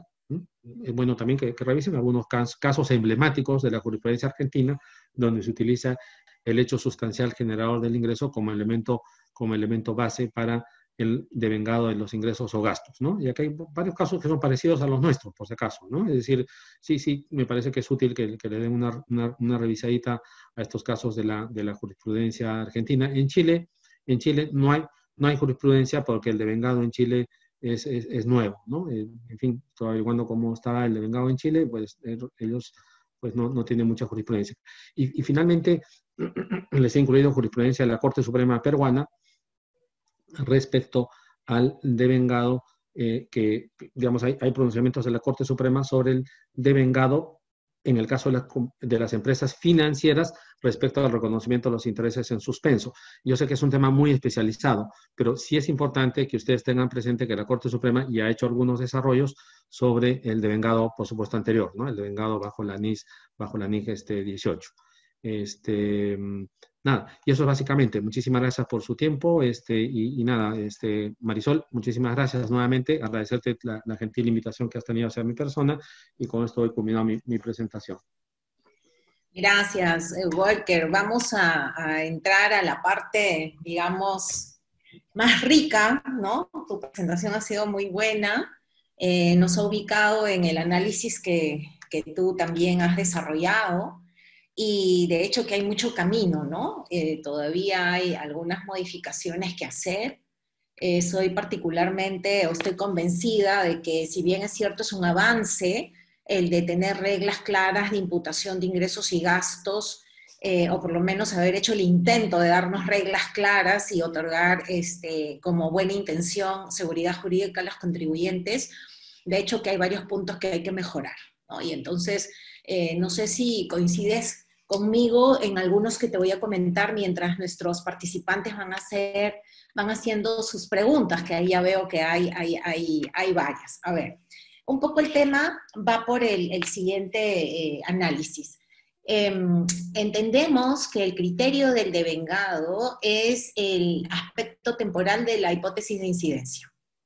Entonces, no hay que olvidar que este, eso no es lo único que marca el, criterio o el análisis de un hecho imponible, ¿cierto? Y, hay casos en los que nos hemos olvidado y hemos ido directamente al devengado sin tomar en cuenta, por ejemplo, el aspecto material. Y el aspecto material es tan importante que es, es aquel que nos ubica en qué graba la ley de renta. Ahí hay que entender qué es ¿no? lo que considera renta. Y, por ejemplo, empezando por ahí, el tema de la enajenación, ¿no? Enajenación de bienes. El artículo quinto lo tiene desarrollado en el sentido de que la enajenación de bienes, ¿ok? Este, así sea en el caso de venta, expropiación, permuta, el nombre que se le eh, eh, califica como, como renta en la medida que se haya hecho la transferencia de dominio, dice el artículo quinto, ¿no? Y cuando vamos a la definición de transferencia de dominio porque como que no hay mucho contenido. Lo cierto es que eh, tendríamos que leer la jurisprudencia, los informes de SUNAT, inclusive el Código Civil, ¿no? Y, y armonizando esos análisis vemos que para el caso de bienes muebles, la jurisprudencia se ha ido por la traditio o por la, el momento de la entrega del bien, ¿cierto? Y por el lado de inmuebles se ha ido por lo que indica el Código Civil. Si es que no hubiera alguna cláusula que dijera lo contrario, el solo hecho de el vendedor quedar obligado a transferir el inmueble al comprador ya se generaría este, esa enajenación. Hasta ahí eh, ¿qué te parece este, este enfoque en el sentido de que primero hay que ver ese lado para luego aterrizar en el, en el aspecto temporal que sería recién el cuándo reconocería esa, ese ingreso? ¿Cómo lo ves? Sí, sí, por supuesto. Estoy completamente, completamente de acuerdo. tiene que haber enajenación eh, y, bueno, eh, como en realidad el artículo 5, el artículo 5 en la ley eh, no, no está definiendo en qué momento se produce la transferencia de, propiedad, ¿no? Eso no, no está regulado, por supuesto, en la, en la norma tributaria, en, renta, ¿no? En IGB sí, en IGB sí la, la norma dice en qué momento se, se perfecciona, digamos, el, la, transferencia de propiedad, esta es otra, otra discusión en el tema de IGB, aquí no hay que mezclar cosas. En, renta, en renta, como la ley, la ley tributaria no define en qué momento se transfiere la propiedad, hay que por la norma 9 del título preliminar este, al, al, al Código Civil, ¿no? Y el Código Civil 949, lo que comenté, transferencia y hay jurisprudencia del Tribunal Fiscal, es cuando, cuando se acuerda, cuando se firma el contrato. Eh, y estoy hablando, por supuesto, de bienes existentes, ¿no? No, no, de bienes futuros, evidentemente. Cuando hay un bien futuro, ya saben ustedes que, que en el bien futuro, claro, no, no, hay, no hay, está sujeto a una, a una condición suspensiva, ¿no? Eh, que, que, existe el bien, ¿no? Y, esa es otra discusión. ¿En qué momento existe el bien? otro, otro, otro, otro, problema también que hay en la, práctica. Pero eh, estoy de acuerdo contigo. Y en el caso de los bienes muebles, eh, la teoría del título y modo que está en el 947 del Código Civil. Entonces, que, sí, hay que concordar sistemáticamente aspecto material con aspecto este, temporal, ¿no? La, imputación de, rentas o gastos. Porque resulta que esto que te comento este, nos ayuda mucho a que eh, nuestros clientes que nos han hecho varias consultas al respecto normalmente están analizando el, ¿qué, ocurrió primero, Marisol, el control o la transferencia de riesgo de pérdida del bien. Y entonces yo le digo, más allá de control de la NIF 15, o que dicho sea de paso, particularmente no me gusta si ya estamos en un tema de reglas de imputación de ingresos y gastos, como bien lo has dicho, eminentemente jurídicos, ¿no? Que se ha recogido el hecho sustancial de, de, Enrique Reich, Roque García Mulín, el tema de condición suspensiva del Código Civil y un nuevo elemento como el hecho, la contraprestación que, que ocurrirá en el futuro. Entonces, este, ¿por qué le pusieron el término control en el caso de entrega de bienes. Y, yo particularmente considero que deberíamos recomendar que se elimine, porque eso es lo que está trayendo la confusión. Cuando ya les decimos a los clientes, mira, más allá de control, analicemos si en realidad hay enajenación. ¿no? Porque si no hay enajenación, no podemos estar mirando el, tema del control. Entonces, eso, eso por un lado, ¿no? Luego, en, la, en el tema de, este, eh, yendo a las reglas eh, especiales que, nos eh, llevan al, tema de prestación de servicios, también nos genera un ruido. Ah, no, y antes de eso, en la misma enajenación de bienes, el solo hecho de haber remitido al término control genera mucha confusión y tanto así que si nosotros vamos al término control de la NIF 15, los contadores sabemos que estamos llenos de juicios profesionales, de estimaciones, criterios subjetivos involucran al término control. Y, tanto así que tienen, tenemos hasta casos en los que si tengo un pacto de recompra, recién reconozco el ingreso cuando ese pacto se cumpla, y etcétera, etcétera. Entonces, ¿qué cosa hace la, la ley? Lo que la ley nos dice es em, todo aquello que es estimado eh, y que genere una disminución de ingresos eh, por efectos de la aplicación del término control que no se tome en cuenta. ¿No? Pero al momento de hacer esa depuración, estamos también por el otro lado. ¿Y qué pasa en aquellos casos en los que por aplicación de ese criterio de control la NIF 15 me indica que esa estimación es hacia arriba, más bien, y reconozco más ingresos, no una disminución? Obviamente esperamos que no quede en criterio del eh, fiscalizador el día que literalmente nos diga, pero miren, aquí el decreto solo dice cuando hay disminución de ingresos, no cuando hay aumento de ingresos pero esto es lo que está originando ese criterio control que, insisto, deberíamos de, ahí abonar y hay, que proponerlo, este Walker, porque creo que es lo que nos está confundiendo. Y, ahí mismo tú comentabas, ¿no? Que te preocupa de todo el desarrollo, te preocupa justamente aquella parte en la que en ese mismo artículo que estamos comentando, el legislador dice, cuando por efecto de la aplicación contable se registre una operación en una única, ¿no? En una única operación, pero que al interior hay eh, varias, ¿no? Y no sabemos este, identificar a qué se refiere, sospechamos que se está refiriendo que hay varias prestaciones, pero que contablemente se reconocen como una sola obligación de desempeño.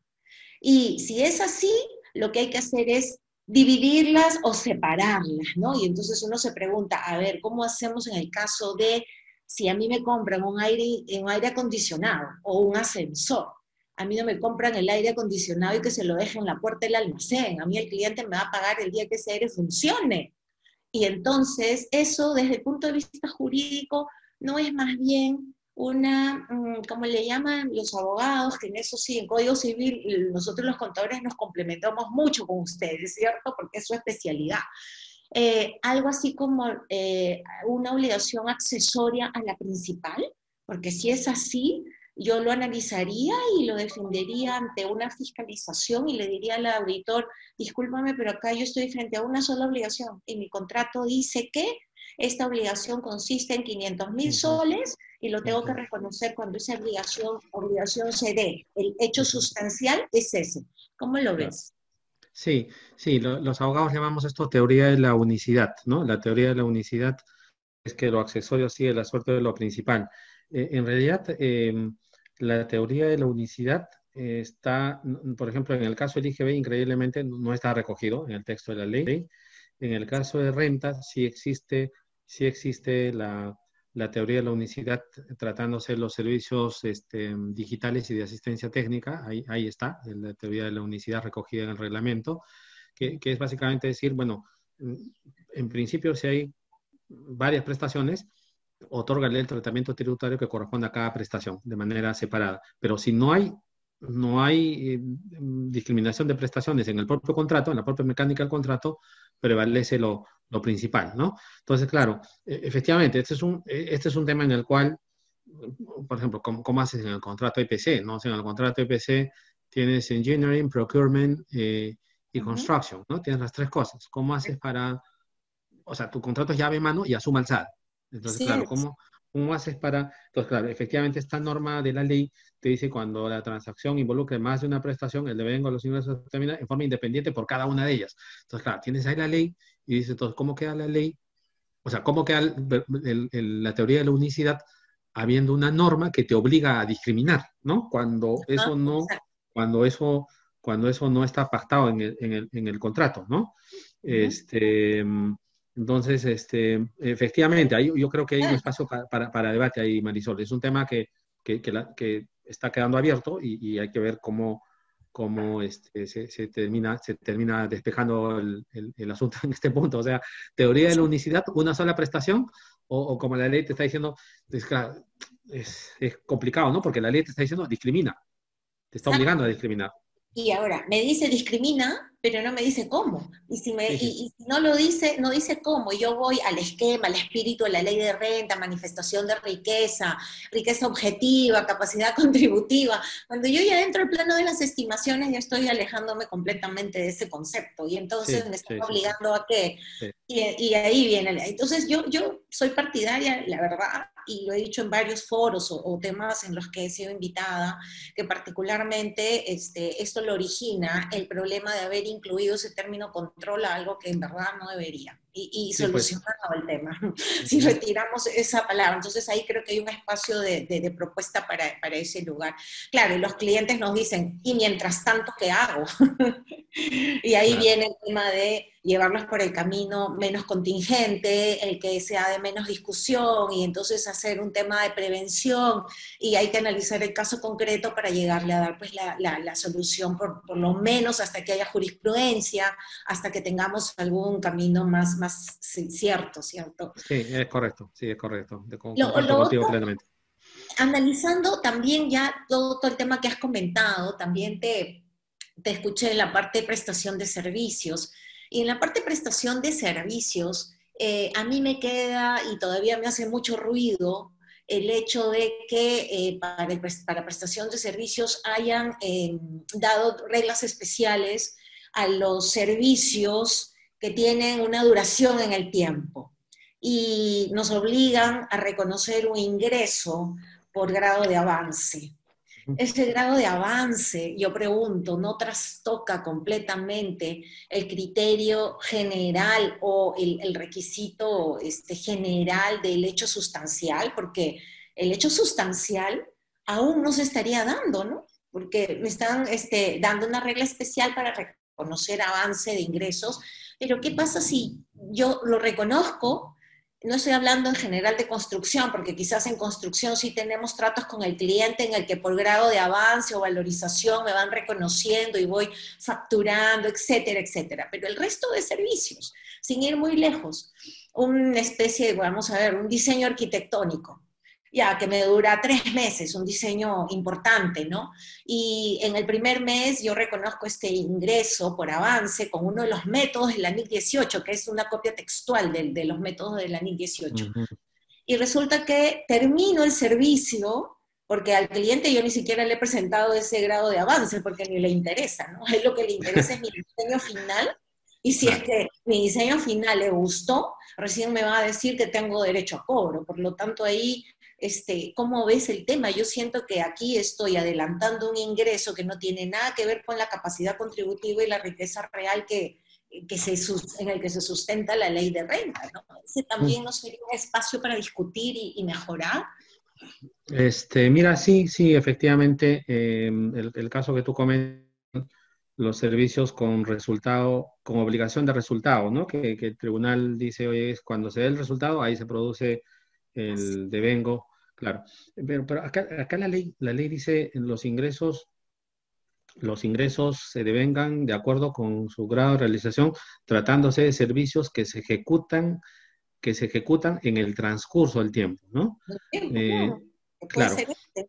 Ya, claro, pero ahí yo, yo, yo diría, o sea, a ver, eh, te diría, por ejemplo, eh, ¿A qué, a qué servicios se está, se está refiriendo? ¿no? Porque acá el, el 2.2 dice tratándose de servicios de ejecución continuada y el otro dice tratándose de servicios que se ejecuten en el transcurso del tiempo.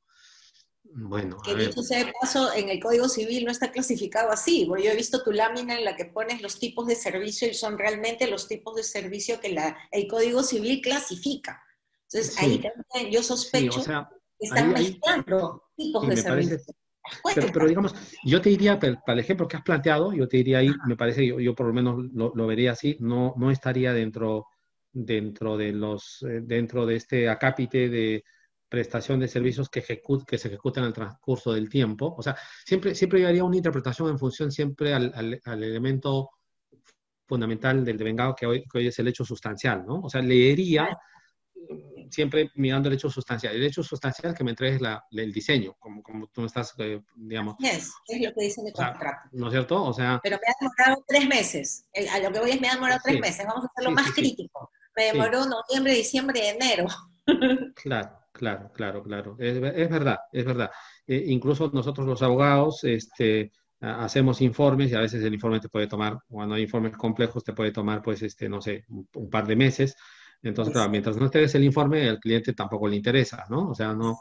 Este, y aquí son servicios que se ejecutan en el transcurso del tiempo, claro, pero ahí no hay hecho sustancial, evidentemente. Pero yo, yo, en todo caso lo, diría, eh, habría, eh, habría que efectivamente interpretar esta norma en función al, al hecho sustancial, ¿no? Y, eventualmente también, Marisol, a, raíz de tu pregunta, eh, no necesariamente tiene que haber simetría, ¿no? Es decir, el que reconoce el ingreso no tiene que, o sea, porque claramente ahí, claramente... ya, no existe la simetría. Claro, obviamente, mientras yo no entregue mi informe legal, no hay gasto para el cliente, ¿no? El cliente, ahí claramente su gasto es con el informe.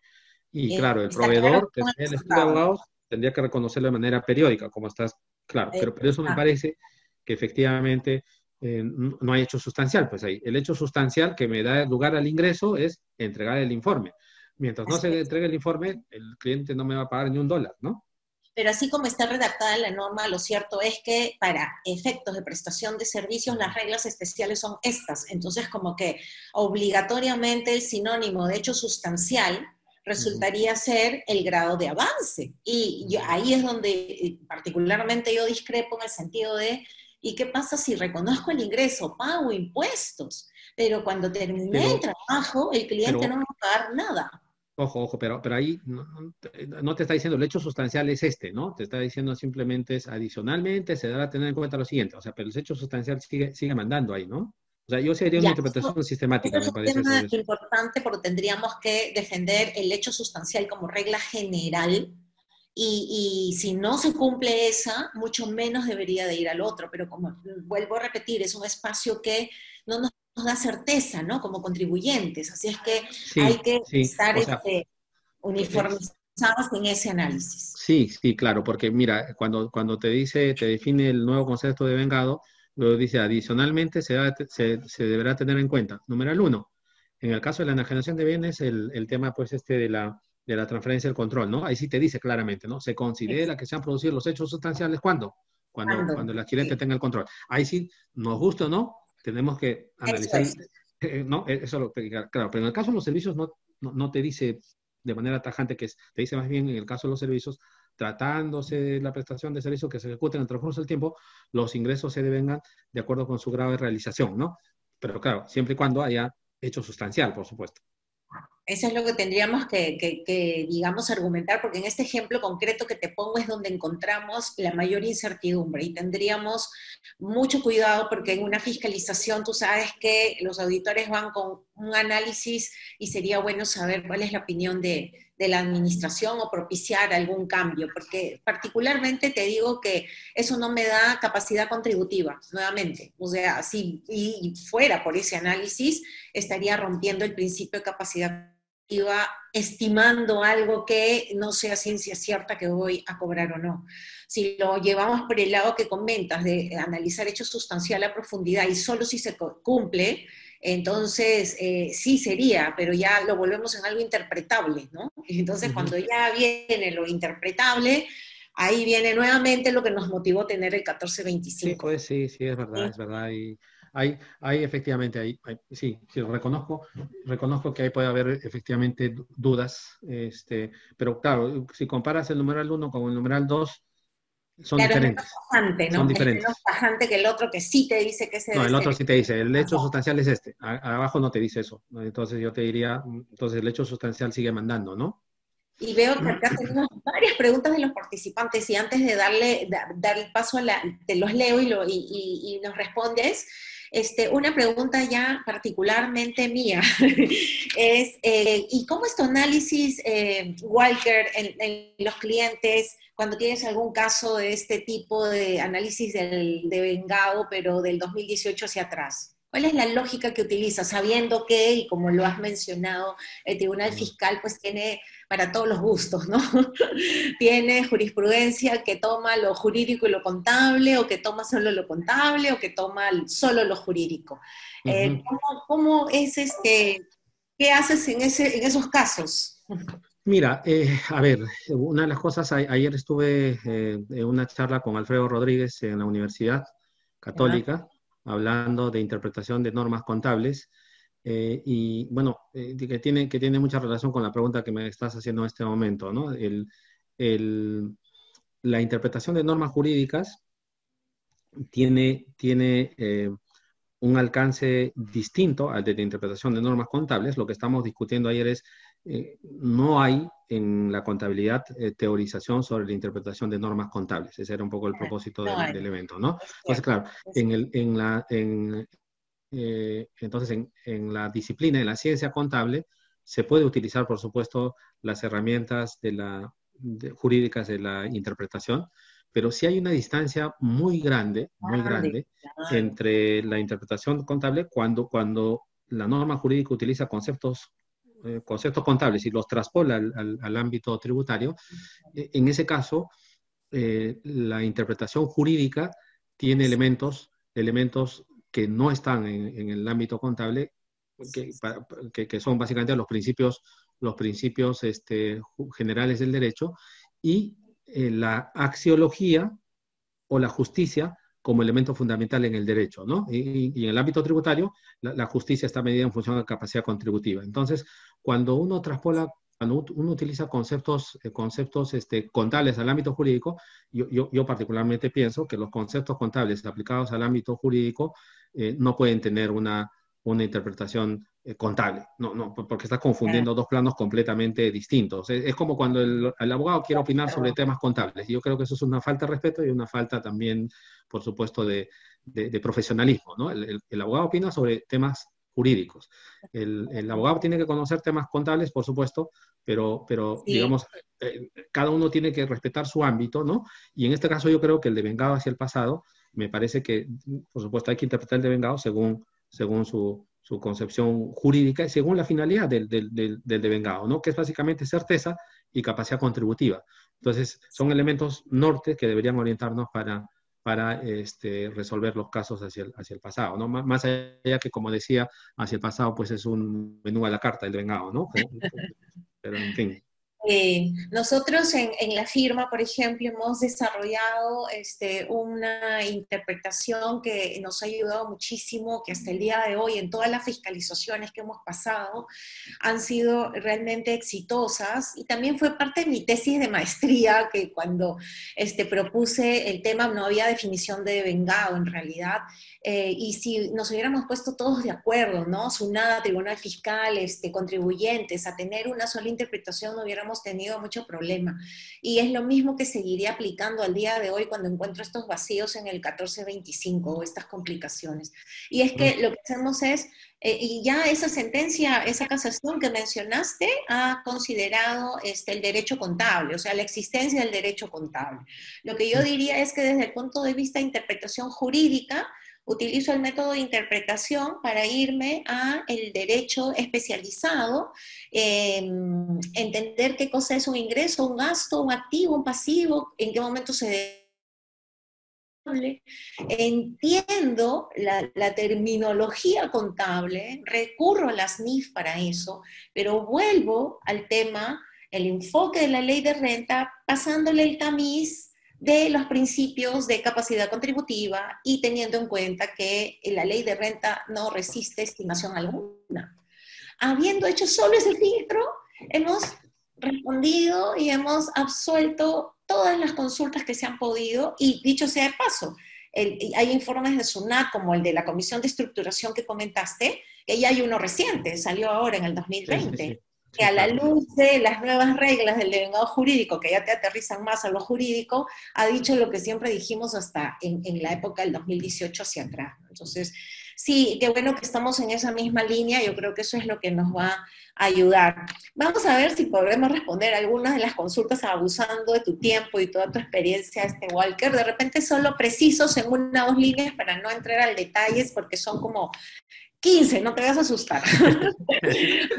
Hemos tenido una súper buena participación de todos nuestros este, clientes y, seguidores. A ver, tenemos aquí a, Miguel Arancibia, qué gusto Miguelito que estés aquí con nosotros. En el caso del servicio de toma de lectura de medidores de energía eléctrica que se presta durante diciembre de 2019 a enero 2020, teniendo el informe final en enero 2020 para que la empresa de distribución de energía eléctrica pueda emitir los recibos a sus clientes, ¿cuándo y cómo debe reconocer el ingreso la empresa que presta el servicio de eh, toma de lectura de medidores y cómo y cuándo debe reconocer el gasto la empresa de distribución de energía eléctrica. ¿Se deben aplicar los métodos para servicios? Ajá. Sí, es, una, es una buena pregunta, pero esto, esto se parece un poco al, al hecho futuro, ¿no? Es decir, mientras, mientras yo no sepa eh, la lectura, digamos, de, de la cantidad de energía que se ha consumido, este, esto se parece al tema este de las regalías, el de las ventas, ¿no? Yo iría ahí Sí, pues, o sea, si no tienes lectura de la cantidad de, digamos, que se, que se ha consumido, pues no, no habría reconocimiento de ingreso y, gasto, yo diría, ¿no? A ver, eh, Ítalo Huertas nos consulta, eh, ¿algunas matrices han decidido cubrir los costos y gastos de sus subsidiarias que han incurrido durante este periodo de pandemia en que no han generado ingresos? ¿Cuál debería ser el tratamiento contable y sus efectos tributarios? ¿Se puede aplicar, este, bueno, eso es otra, pregunta. Eh, ¿Cuáles serían los efectos tributarios? Eh, la, consulta cuál es, perdón, Marisol, no, no le he alcanzado a entender. Que las matrices dice que han decidido cubrir los gastos de sus subsidiarias, que han incurrido en esta etapa de pandemia donde la subsidiaria no ha generado ingreso alguno. ¿Cuál ah. debería ser el tratamiento tributario de esos gastos? Este, eh, no sé si está preguntando por la matriz o la subsidiaria. La subsidiaria, la subsidiaria seguro, ¿no? Supongo, ¿no? Pero ahí, ahí me parece que además es un tema de caja, lo que está preguntando la persona, pero digamos ahí habría un devengado regular, ¿no? ¿Cierto? De los gastos en, en la subsidiaria, no creo que haya nada complejo. Si hay una complejidad por el tema este de la norma laboral, el decreto de urgencia que dice, bueno, licencia con goce de haber, pero sujeto a compensación de horas. Ese sí es un problema porque, porque, claro, porque, porque, claro, mientras, mientras no compenses las horas no hay gasto. ¿no? No hay gasto de vengado. No hay gasto de vengado, efectivamente. Ese es, un, ese es un problema. Y hay otros acuerdos, otras compañías dicen, oye, pero sujeto a horas, nunca voy a, nunca voy a cubrir los, los, seis meses que he estado encerrado. Este, no, no voy a poder pagarlo con horas, evidentemente. Seis meses imposible. Entonces, claro, hay compañías que están acordando este, compensar eh, esa licencia con goce de haber contra beneficios, contra remuneraciones ordinarias, ¿no? Es decir, gratificación o vacaciones. Bueno, en ese caso se devengará el gasto con ocasión de la gratificación o la remuneración vacacional, ¿no? Es cuando la compense o lo liquiden finalmente, es lo único que va a Si lo liquidan, cuando lo liquiden, correcto, sí. Y mala noticia para todas las empresas, no sabes. sí. A ver, acá también nos preguntan, eh, ¿se puede establecer periodos de gracia en deudas entre vinculadas? La matriz es no domiciliada y, esos periodos de gracia mayores un año. Bueno, eso creo que ya lo explicaste, que así sí, periodos de gracia, el de vengado es el de vengado y, se tiene que reconocer. Sí, correcto.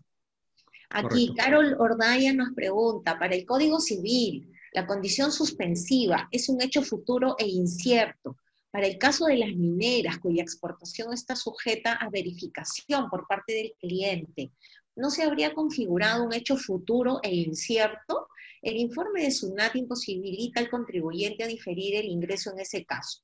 Y esta era una pregunta que te iba a hacer si estabas de acuerdo con el reglamento que realmente confirmó lo que dice el informe de SUNAT eh, ¿no hay un tema ahí de ilegalidad o estás de acuerdo en el análisis que ha hecho este, el reglamento sobre... No, o sea, claramente las mineras, yo creo que si, vas a la ley, claramente pues las mineras no deberían hacer pago cuenta sobre el monto provisional. ahí sí hay un hecho futuro que, que es el eh, que es que efectivamente sí, sí, sí, sí. Me parece que el reglamento está excediendo a la ley por claramente un fin recaudatorio, ¿no? Totalmente de acuerdo. Eh, Luis Alberto Guamán nos pregunta, buenos días, soy de Piura, qué bueno, saludos a Piura. Yo creo que lo que se debe analizar como, punto importante para determinar si los ingresos o gastos se han devengado es que se tendría que analizar como el elemento básico la condición suspensiva. Y esto mucho depende de lo que diga el contrato entre las partes en realidad se analiza el hecho sustancial como parte importante y, luego ver la condición suspensiva. Entiendo que Luis se refiere al mensaje que siempre hay que darle a todos los contadores. Resulta que la mayor cantidad de nuestro público, Walker, son contadores. y los contadores antes solamente les gustaba trabajar con las facturas, ¿no? De ventas y compras. Cuando les decíamos las auditorías tributarias preventivas para ver temas de fehaciencia y comprobar lo que se había hecho y si el tratamiento era correcto, siempre pedíamos y pedimos contratos, contratos, contratos. Y había una renuencia total a ir a la fuente, porque los contratos a veces nos dicen, eso lo maneja la gerencia o eso lo maneja no, no saben ustedes que desde el 2019, y eso lo hemos dicho en todas las reuniones que hemos tenido, los contadores no pueden opinar sobre el devengado si no tienen el contrato a la mano, ni para ingresos ni para gastos, ¿no? No sé, ¿qué, te parece? Sí, sí, sí. sí, sí, completamente, completamente de acuerdo. Sí, muy bien, Luis Guamán, eso es una recomendación importantísima. Esther Ríos nos pregunta, en el caso de los servicios, según la nueva definición de devengado, claro, aunque más que definición son nuevas reglas de reconocimiento, ¿no? Si vamos a ser así de estrictos.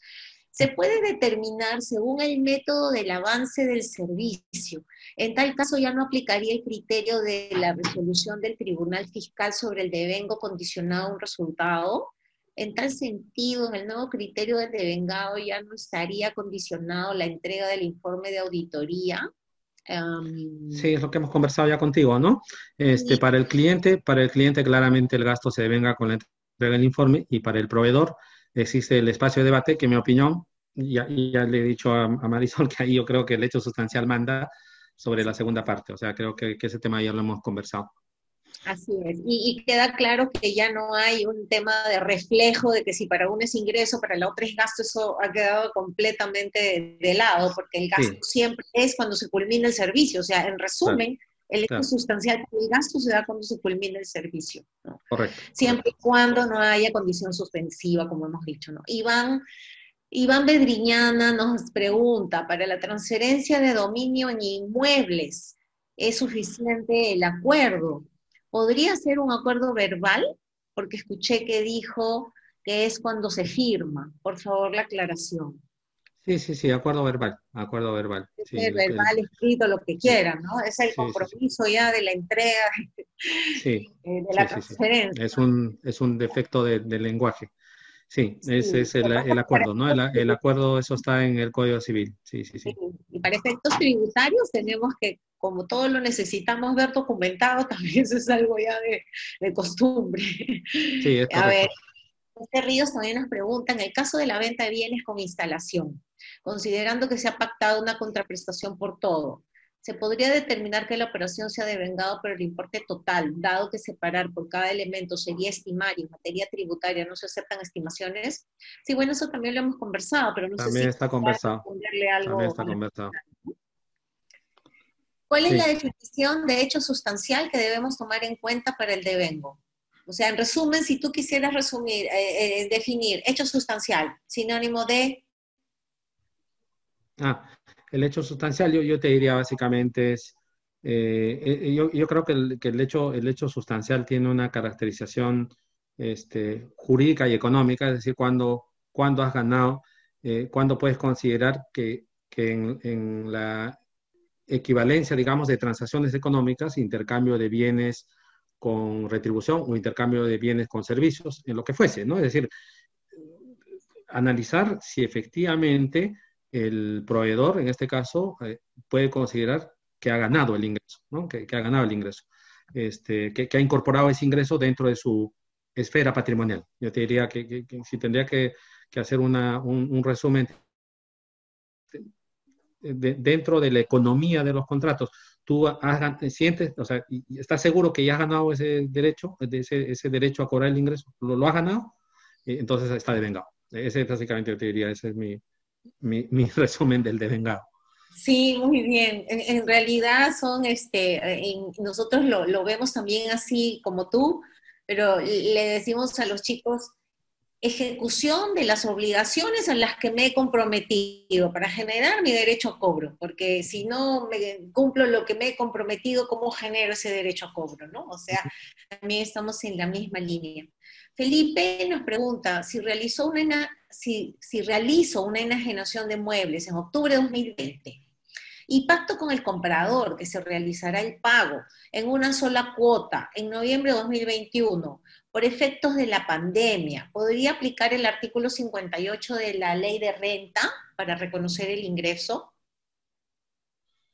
Eh, el 58 es el de la venta por plazo mayor de un año, ¿a eso se refiere? a eso parece que se refiere, sí.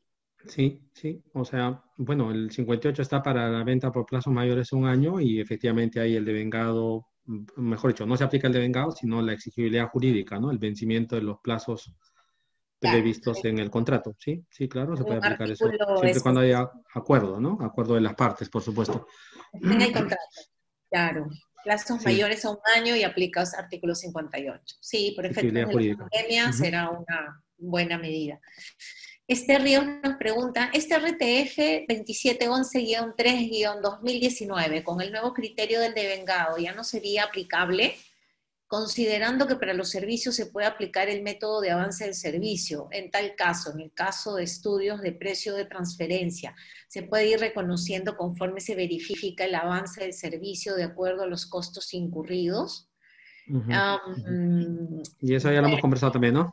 Hemos hablado de eso, este, esta era. Desde el lado del gasto ya saben lo que sucede y desde el lado del ingreso sí.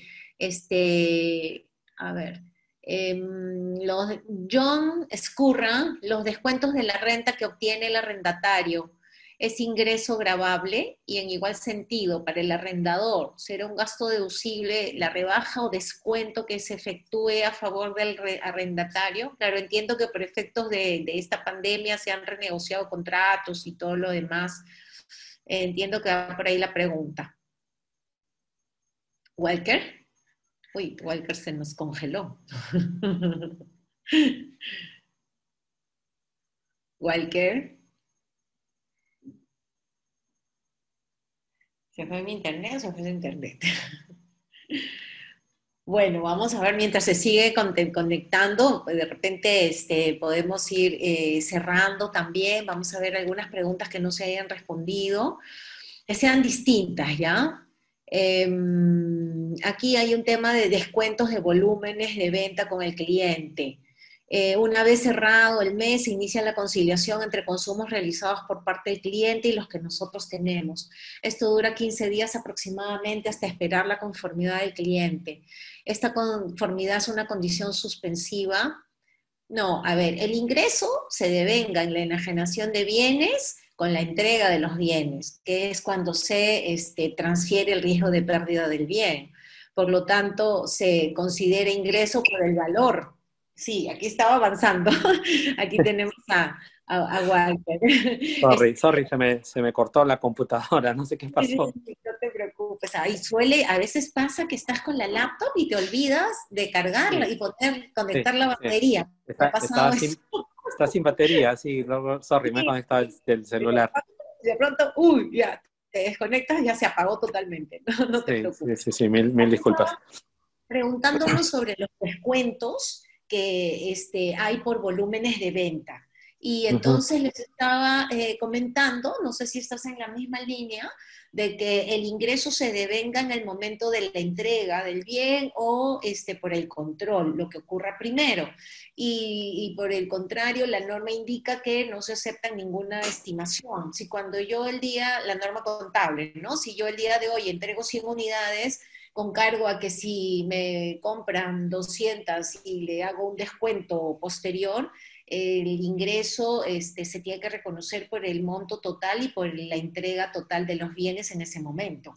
los descuentos por volúmenes se darán en el momento que ocurra ese descuento por volumen, ¿cierto? De acuerdo, completamente. Ya, después hay otra pregunta de inmuebles que ya le hemos respondido. Acá hay otra de exportaciones. ¿Qué pasa con las exportaciones con Incoterm FOB? ¿El ingreso se reconoce en la fecha que el bien se encuentra en el buque o es necesario que el cliente lo reciba, dado que la norma señala que el cliente tenga el control y para ello se tiene que dar la recepción?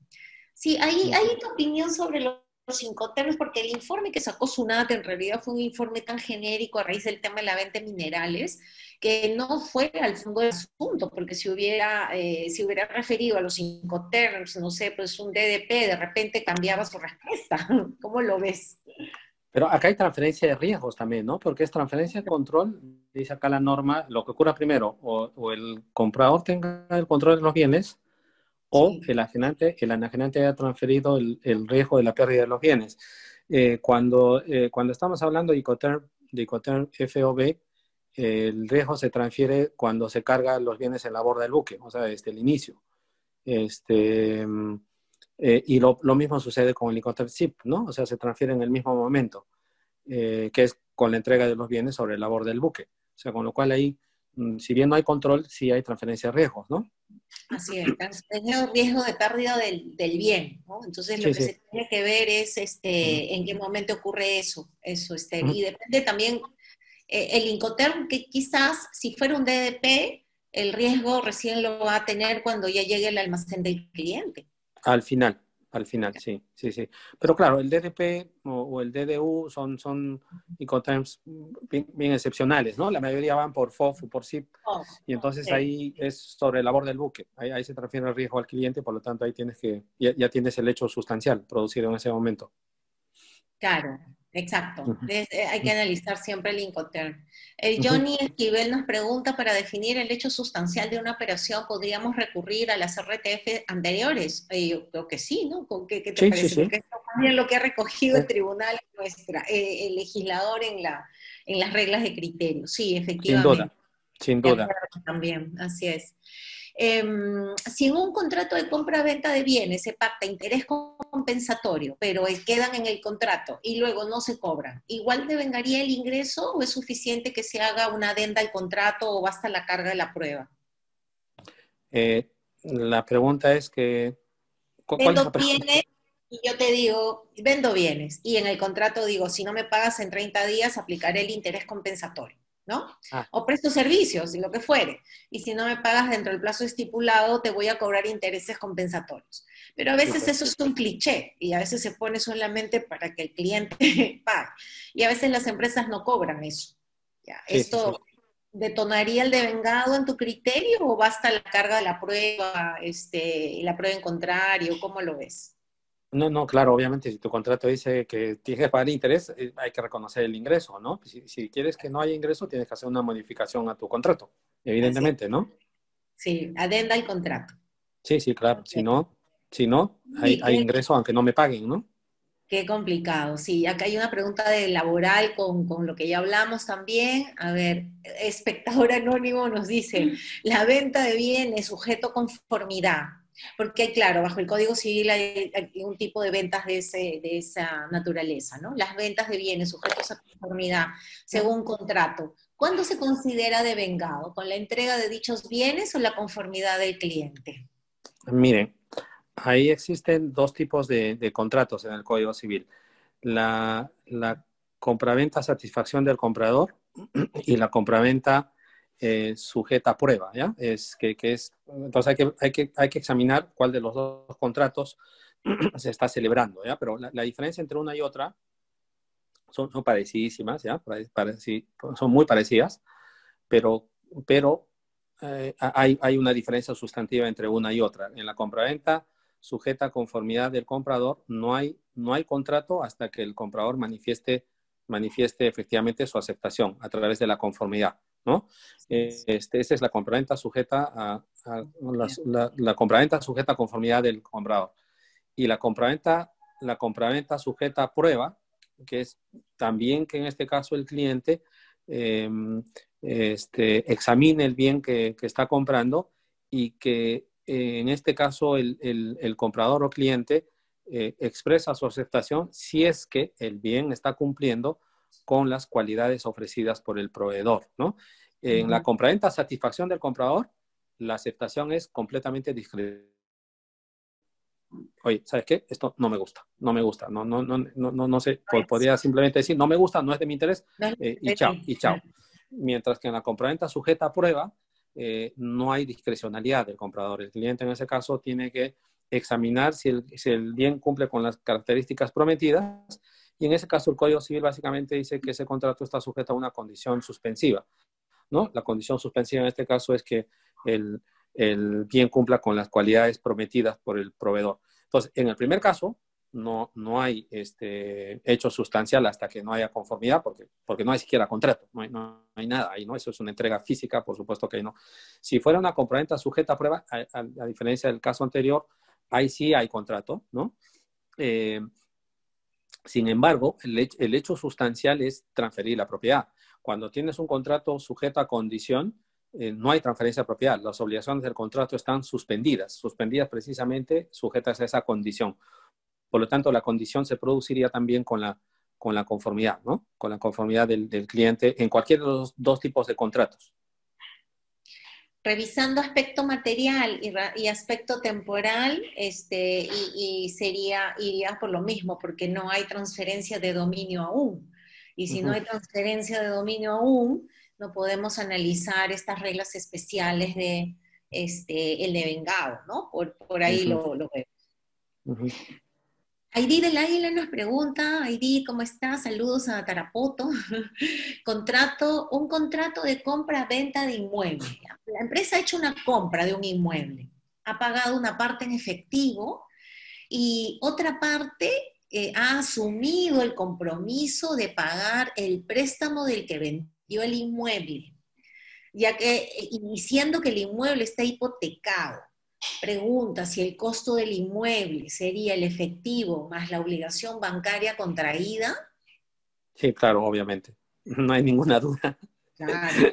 Claro, el costo computable son las dos cosas, evidentemente. El costo de adquisición es eh, lo que desembolsa más lo que le vas a pagar al banco, las dos cosas. Así sea sobre... el vendedor, claro. Jorge Raúl Flores, ah, Jorge Flores, ¿cómo está? Jorgito, ¿de cuánto tiempo?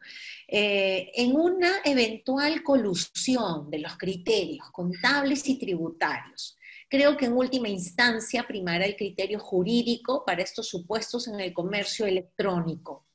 Lo digo en el tenor de pregunta. Ah, ya, no me puse, como no me puse el signo de interrogación, ya. Entonces, su pregunta es, en una eventual colusión de criterios contables y tributarios, en última instancia primará el criterio jurídico para estos supuestos en el comercio electrónico. No, ya él nos está hablando ya del comercio electrónico. A ver, ¿qué, piensas? Sí, sí, claro, por, supuesto. Yo, yo creo que acá el, evidentemente el, criterio jurídico es el, que manda, está, está claramente establecido así en la, en la, norma, y la contabilidad solo entra cuando la propia, cuando la propia eh, ley lo, así lo señala, ¿no? Es decir, como en el caso del el, control, este, el adquirente tenga el control sobre el bien este, o, el, o el grado de avance que hemos visto, pero sí, siempre teniendo como criterio norte el, el, jurídico, ¿no? Digamos, o sea, no es lo que hubiéramos esperado, pero digamos, si lo comparamos con el 2018 hacia atrás, estamos, estamos mejor, digo, porque al menos sabes que, el jurídico es el criterio que, que, manda y que la contabilidad solo puede entrar en, en auxilio del, del, criterio jurídico cuando así la ley lo establece, ¿no? Que es el caso del control de los bienes, pero mm, la contabilidad como, como que aquí ya no, ya no, ya no tiene mucha invitación. No, no, está invitado a la fiesta, no está invitado a la fiesta. Por eso que por ahí lo han querido invitar de compromiso, digo, mejor no lo inviten. sí, efectivamente. Ah, Mónica nos, nos pregunta, ya para ir terminando, de verdad que hemos tenido bastantes preguntas, pero es, es bueno también, eh, nos enriquecemos también con las preguntas de nuestro Sin duda, sin duda. Mónica Villar nos pregunta, si por aplicación de la NIF 15 no se reconoce un ingreso por la expectativa o la alta probabilidad de que no se cobre, pero sí hay un servicio prestado, se entiende que vía declaración jurada se debe reconocer el ingreso tributario porque hay un grado de avance. Sin embargo, si no llego a cobrar el servicio ¿cómo podría recuperar el pago del impuesto realizado en un primer momento si no podré registrar en la contabilidad cuenta por cobrar alguna? Porque no se reconoció tal ingreso. Se podrá deducir vía declaración jurada también una provisión de cobranza dudosa al margen de no haber registrado el gasto alegando principio de capacidad contributiva. Súper interesante la pregunta de Mónica. ¿Cómo lo ves? Sí, no, no, sí, sí, ya, ese tema, ya, lo, he, escuchado por han tratado otras personas, ¿no? Este, eh, sí, sí, me, parece, yo, yo, yo en verdad eh, no, no me he puesto a pensar en el tema, lo, he escuchado, lo he escuchado a, a, David de la Torre, es compañero mío de la universidad, amigo además, este, por plantear ese problema.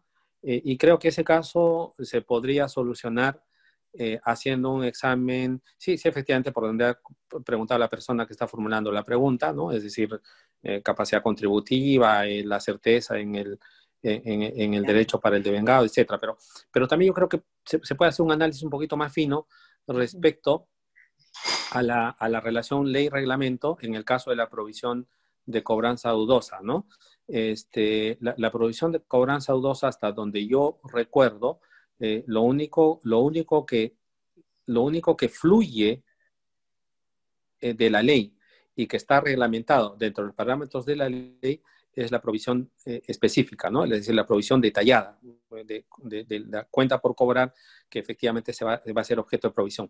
Porque, porque la ley sí dice, oye, las provisiones que se deducen son las provisiones específicas, las genéricas no. Entonces, claro, y la contabilización está en el reglamento, no está en la ley.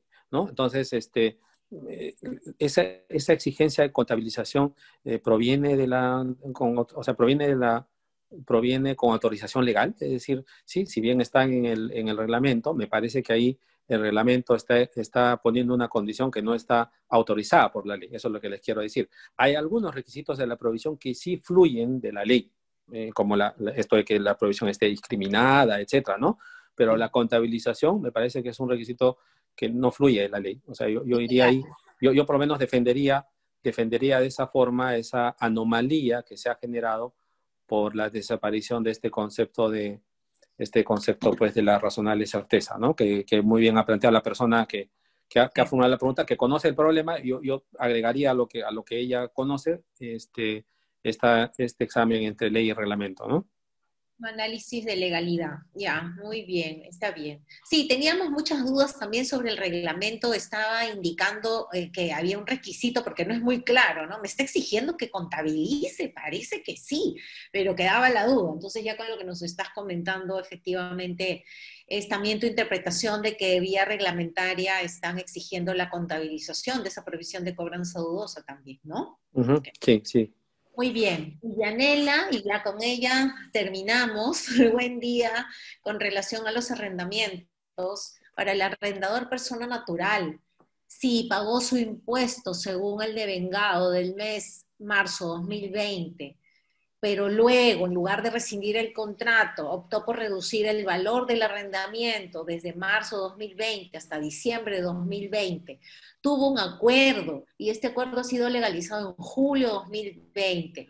¿Tiene validez desde la fecha del acuerdo, marzo 2020 o desde la fecha de legalización? SUNAT lo aceptará, debo comunicar a SUNAT el cambio y eso le aplica hasta para las empresas, te cuento, ¿no? O sea, ¿cómo, cómo lo ves? Bien interesante. Sí, sí.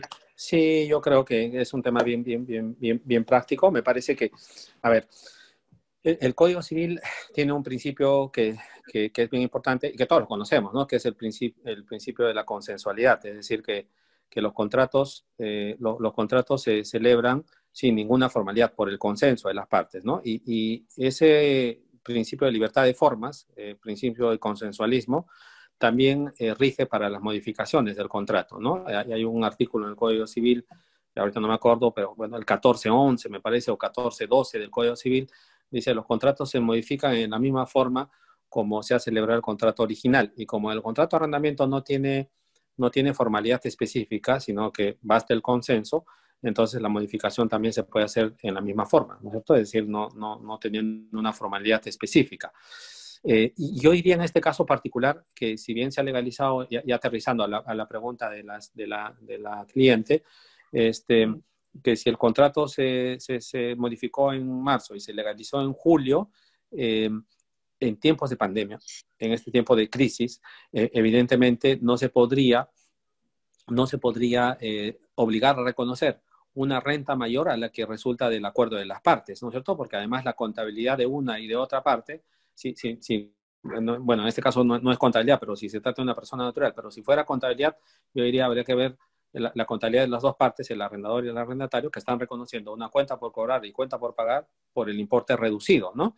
Entonces, yo creo que ahí la legalización, digamos, hay, hay siempre, hay siempre la, hay, perdón, perdón, no sé qué. Me está, me está, me está viendo, ¿no? Este, no, no te veo. Otra vez se fue este. Ahí sí, ahora, sí. Ya, entonces decía sí. Yo, yo creo que sin ningún problema con el tema este de la, Así con, legalizado en julio, ¿no? Sí, sí, sí. perfecto.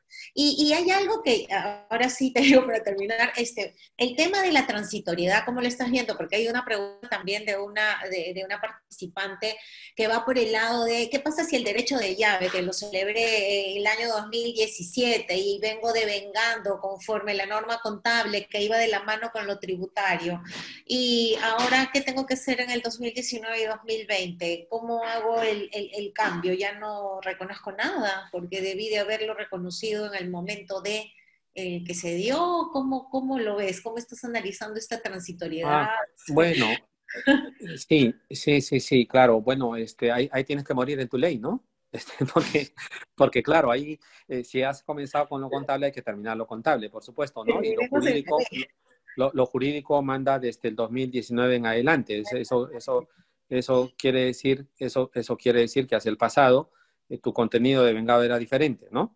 Eh, ahora, ahora, otra posibilidad también es, por aplicación inmediata de las normas, digas, ok, el devengado jurídico recién desde el 2019, por lo tanto, en el 2019 reconozco reconozco, porque recién en el 2019 se está modificando la norma, reconozco lo que me faltaba reconocer, pero íntegramente en el 2019, ¿no?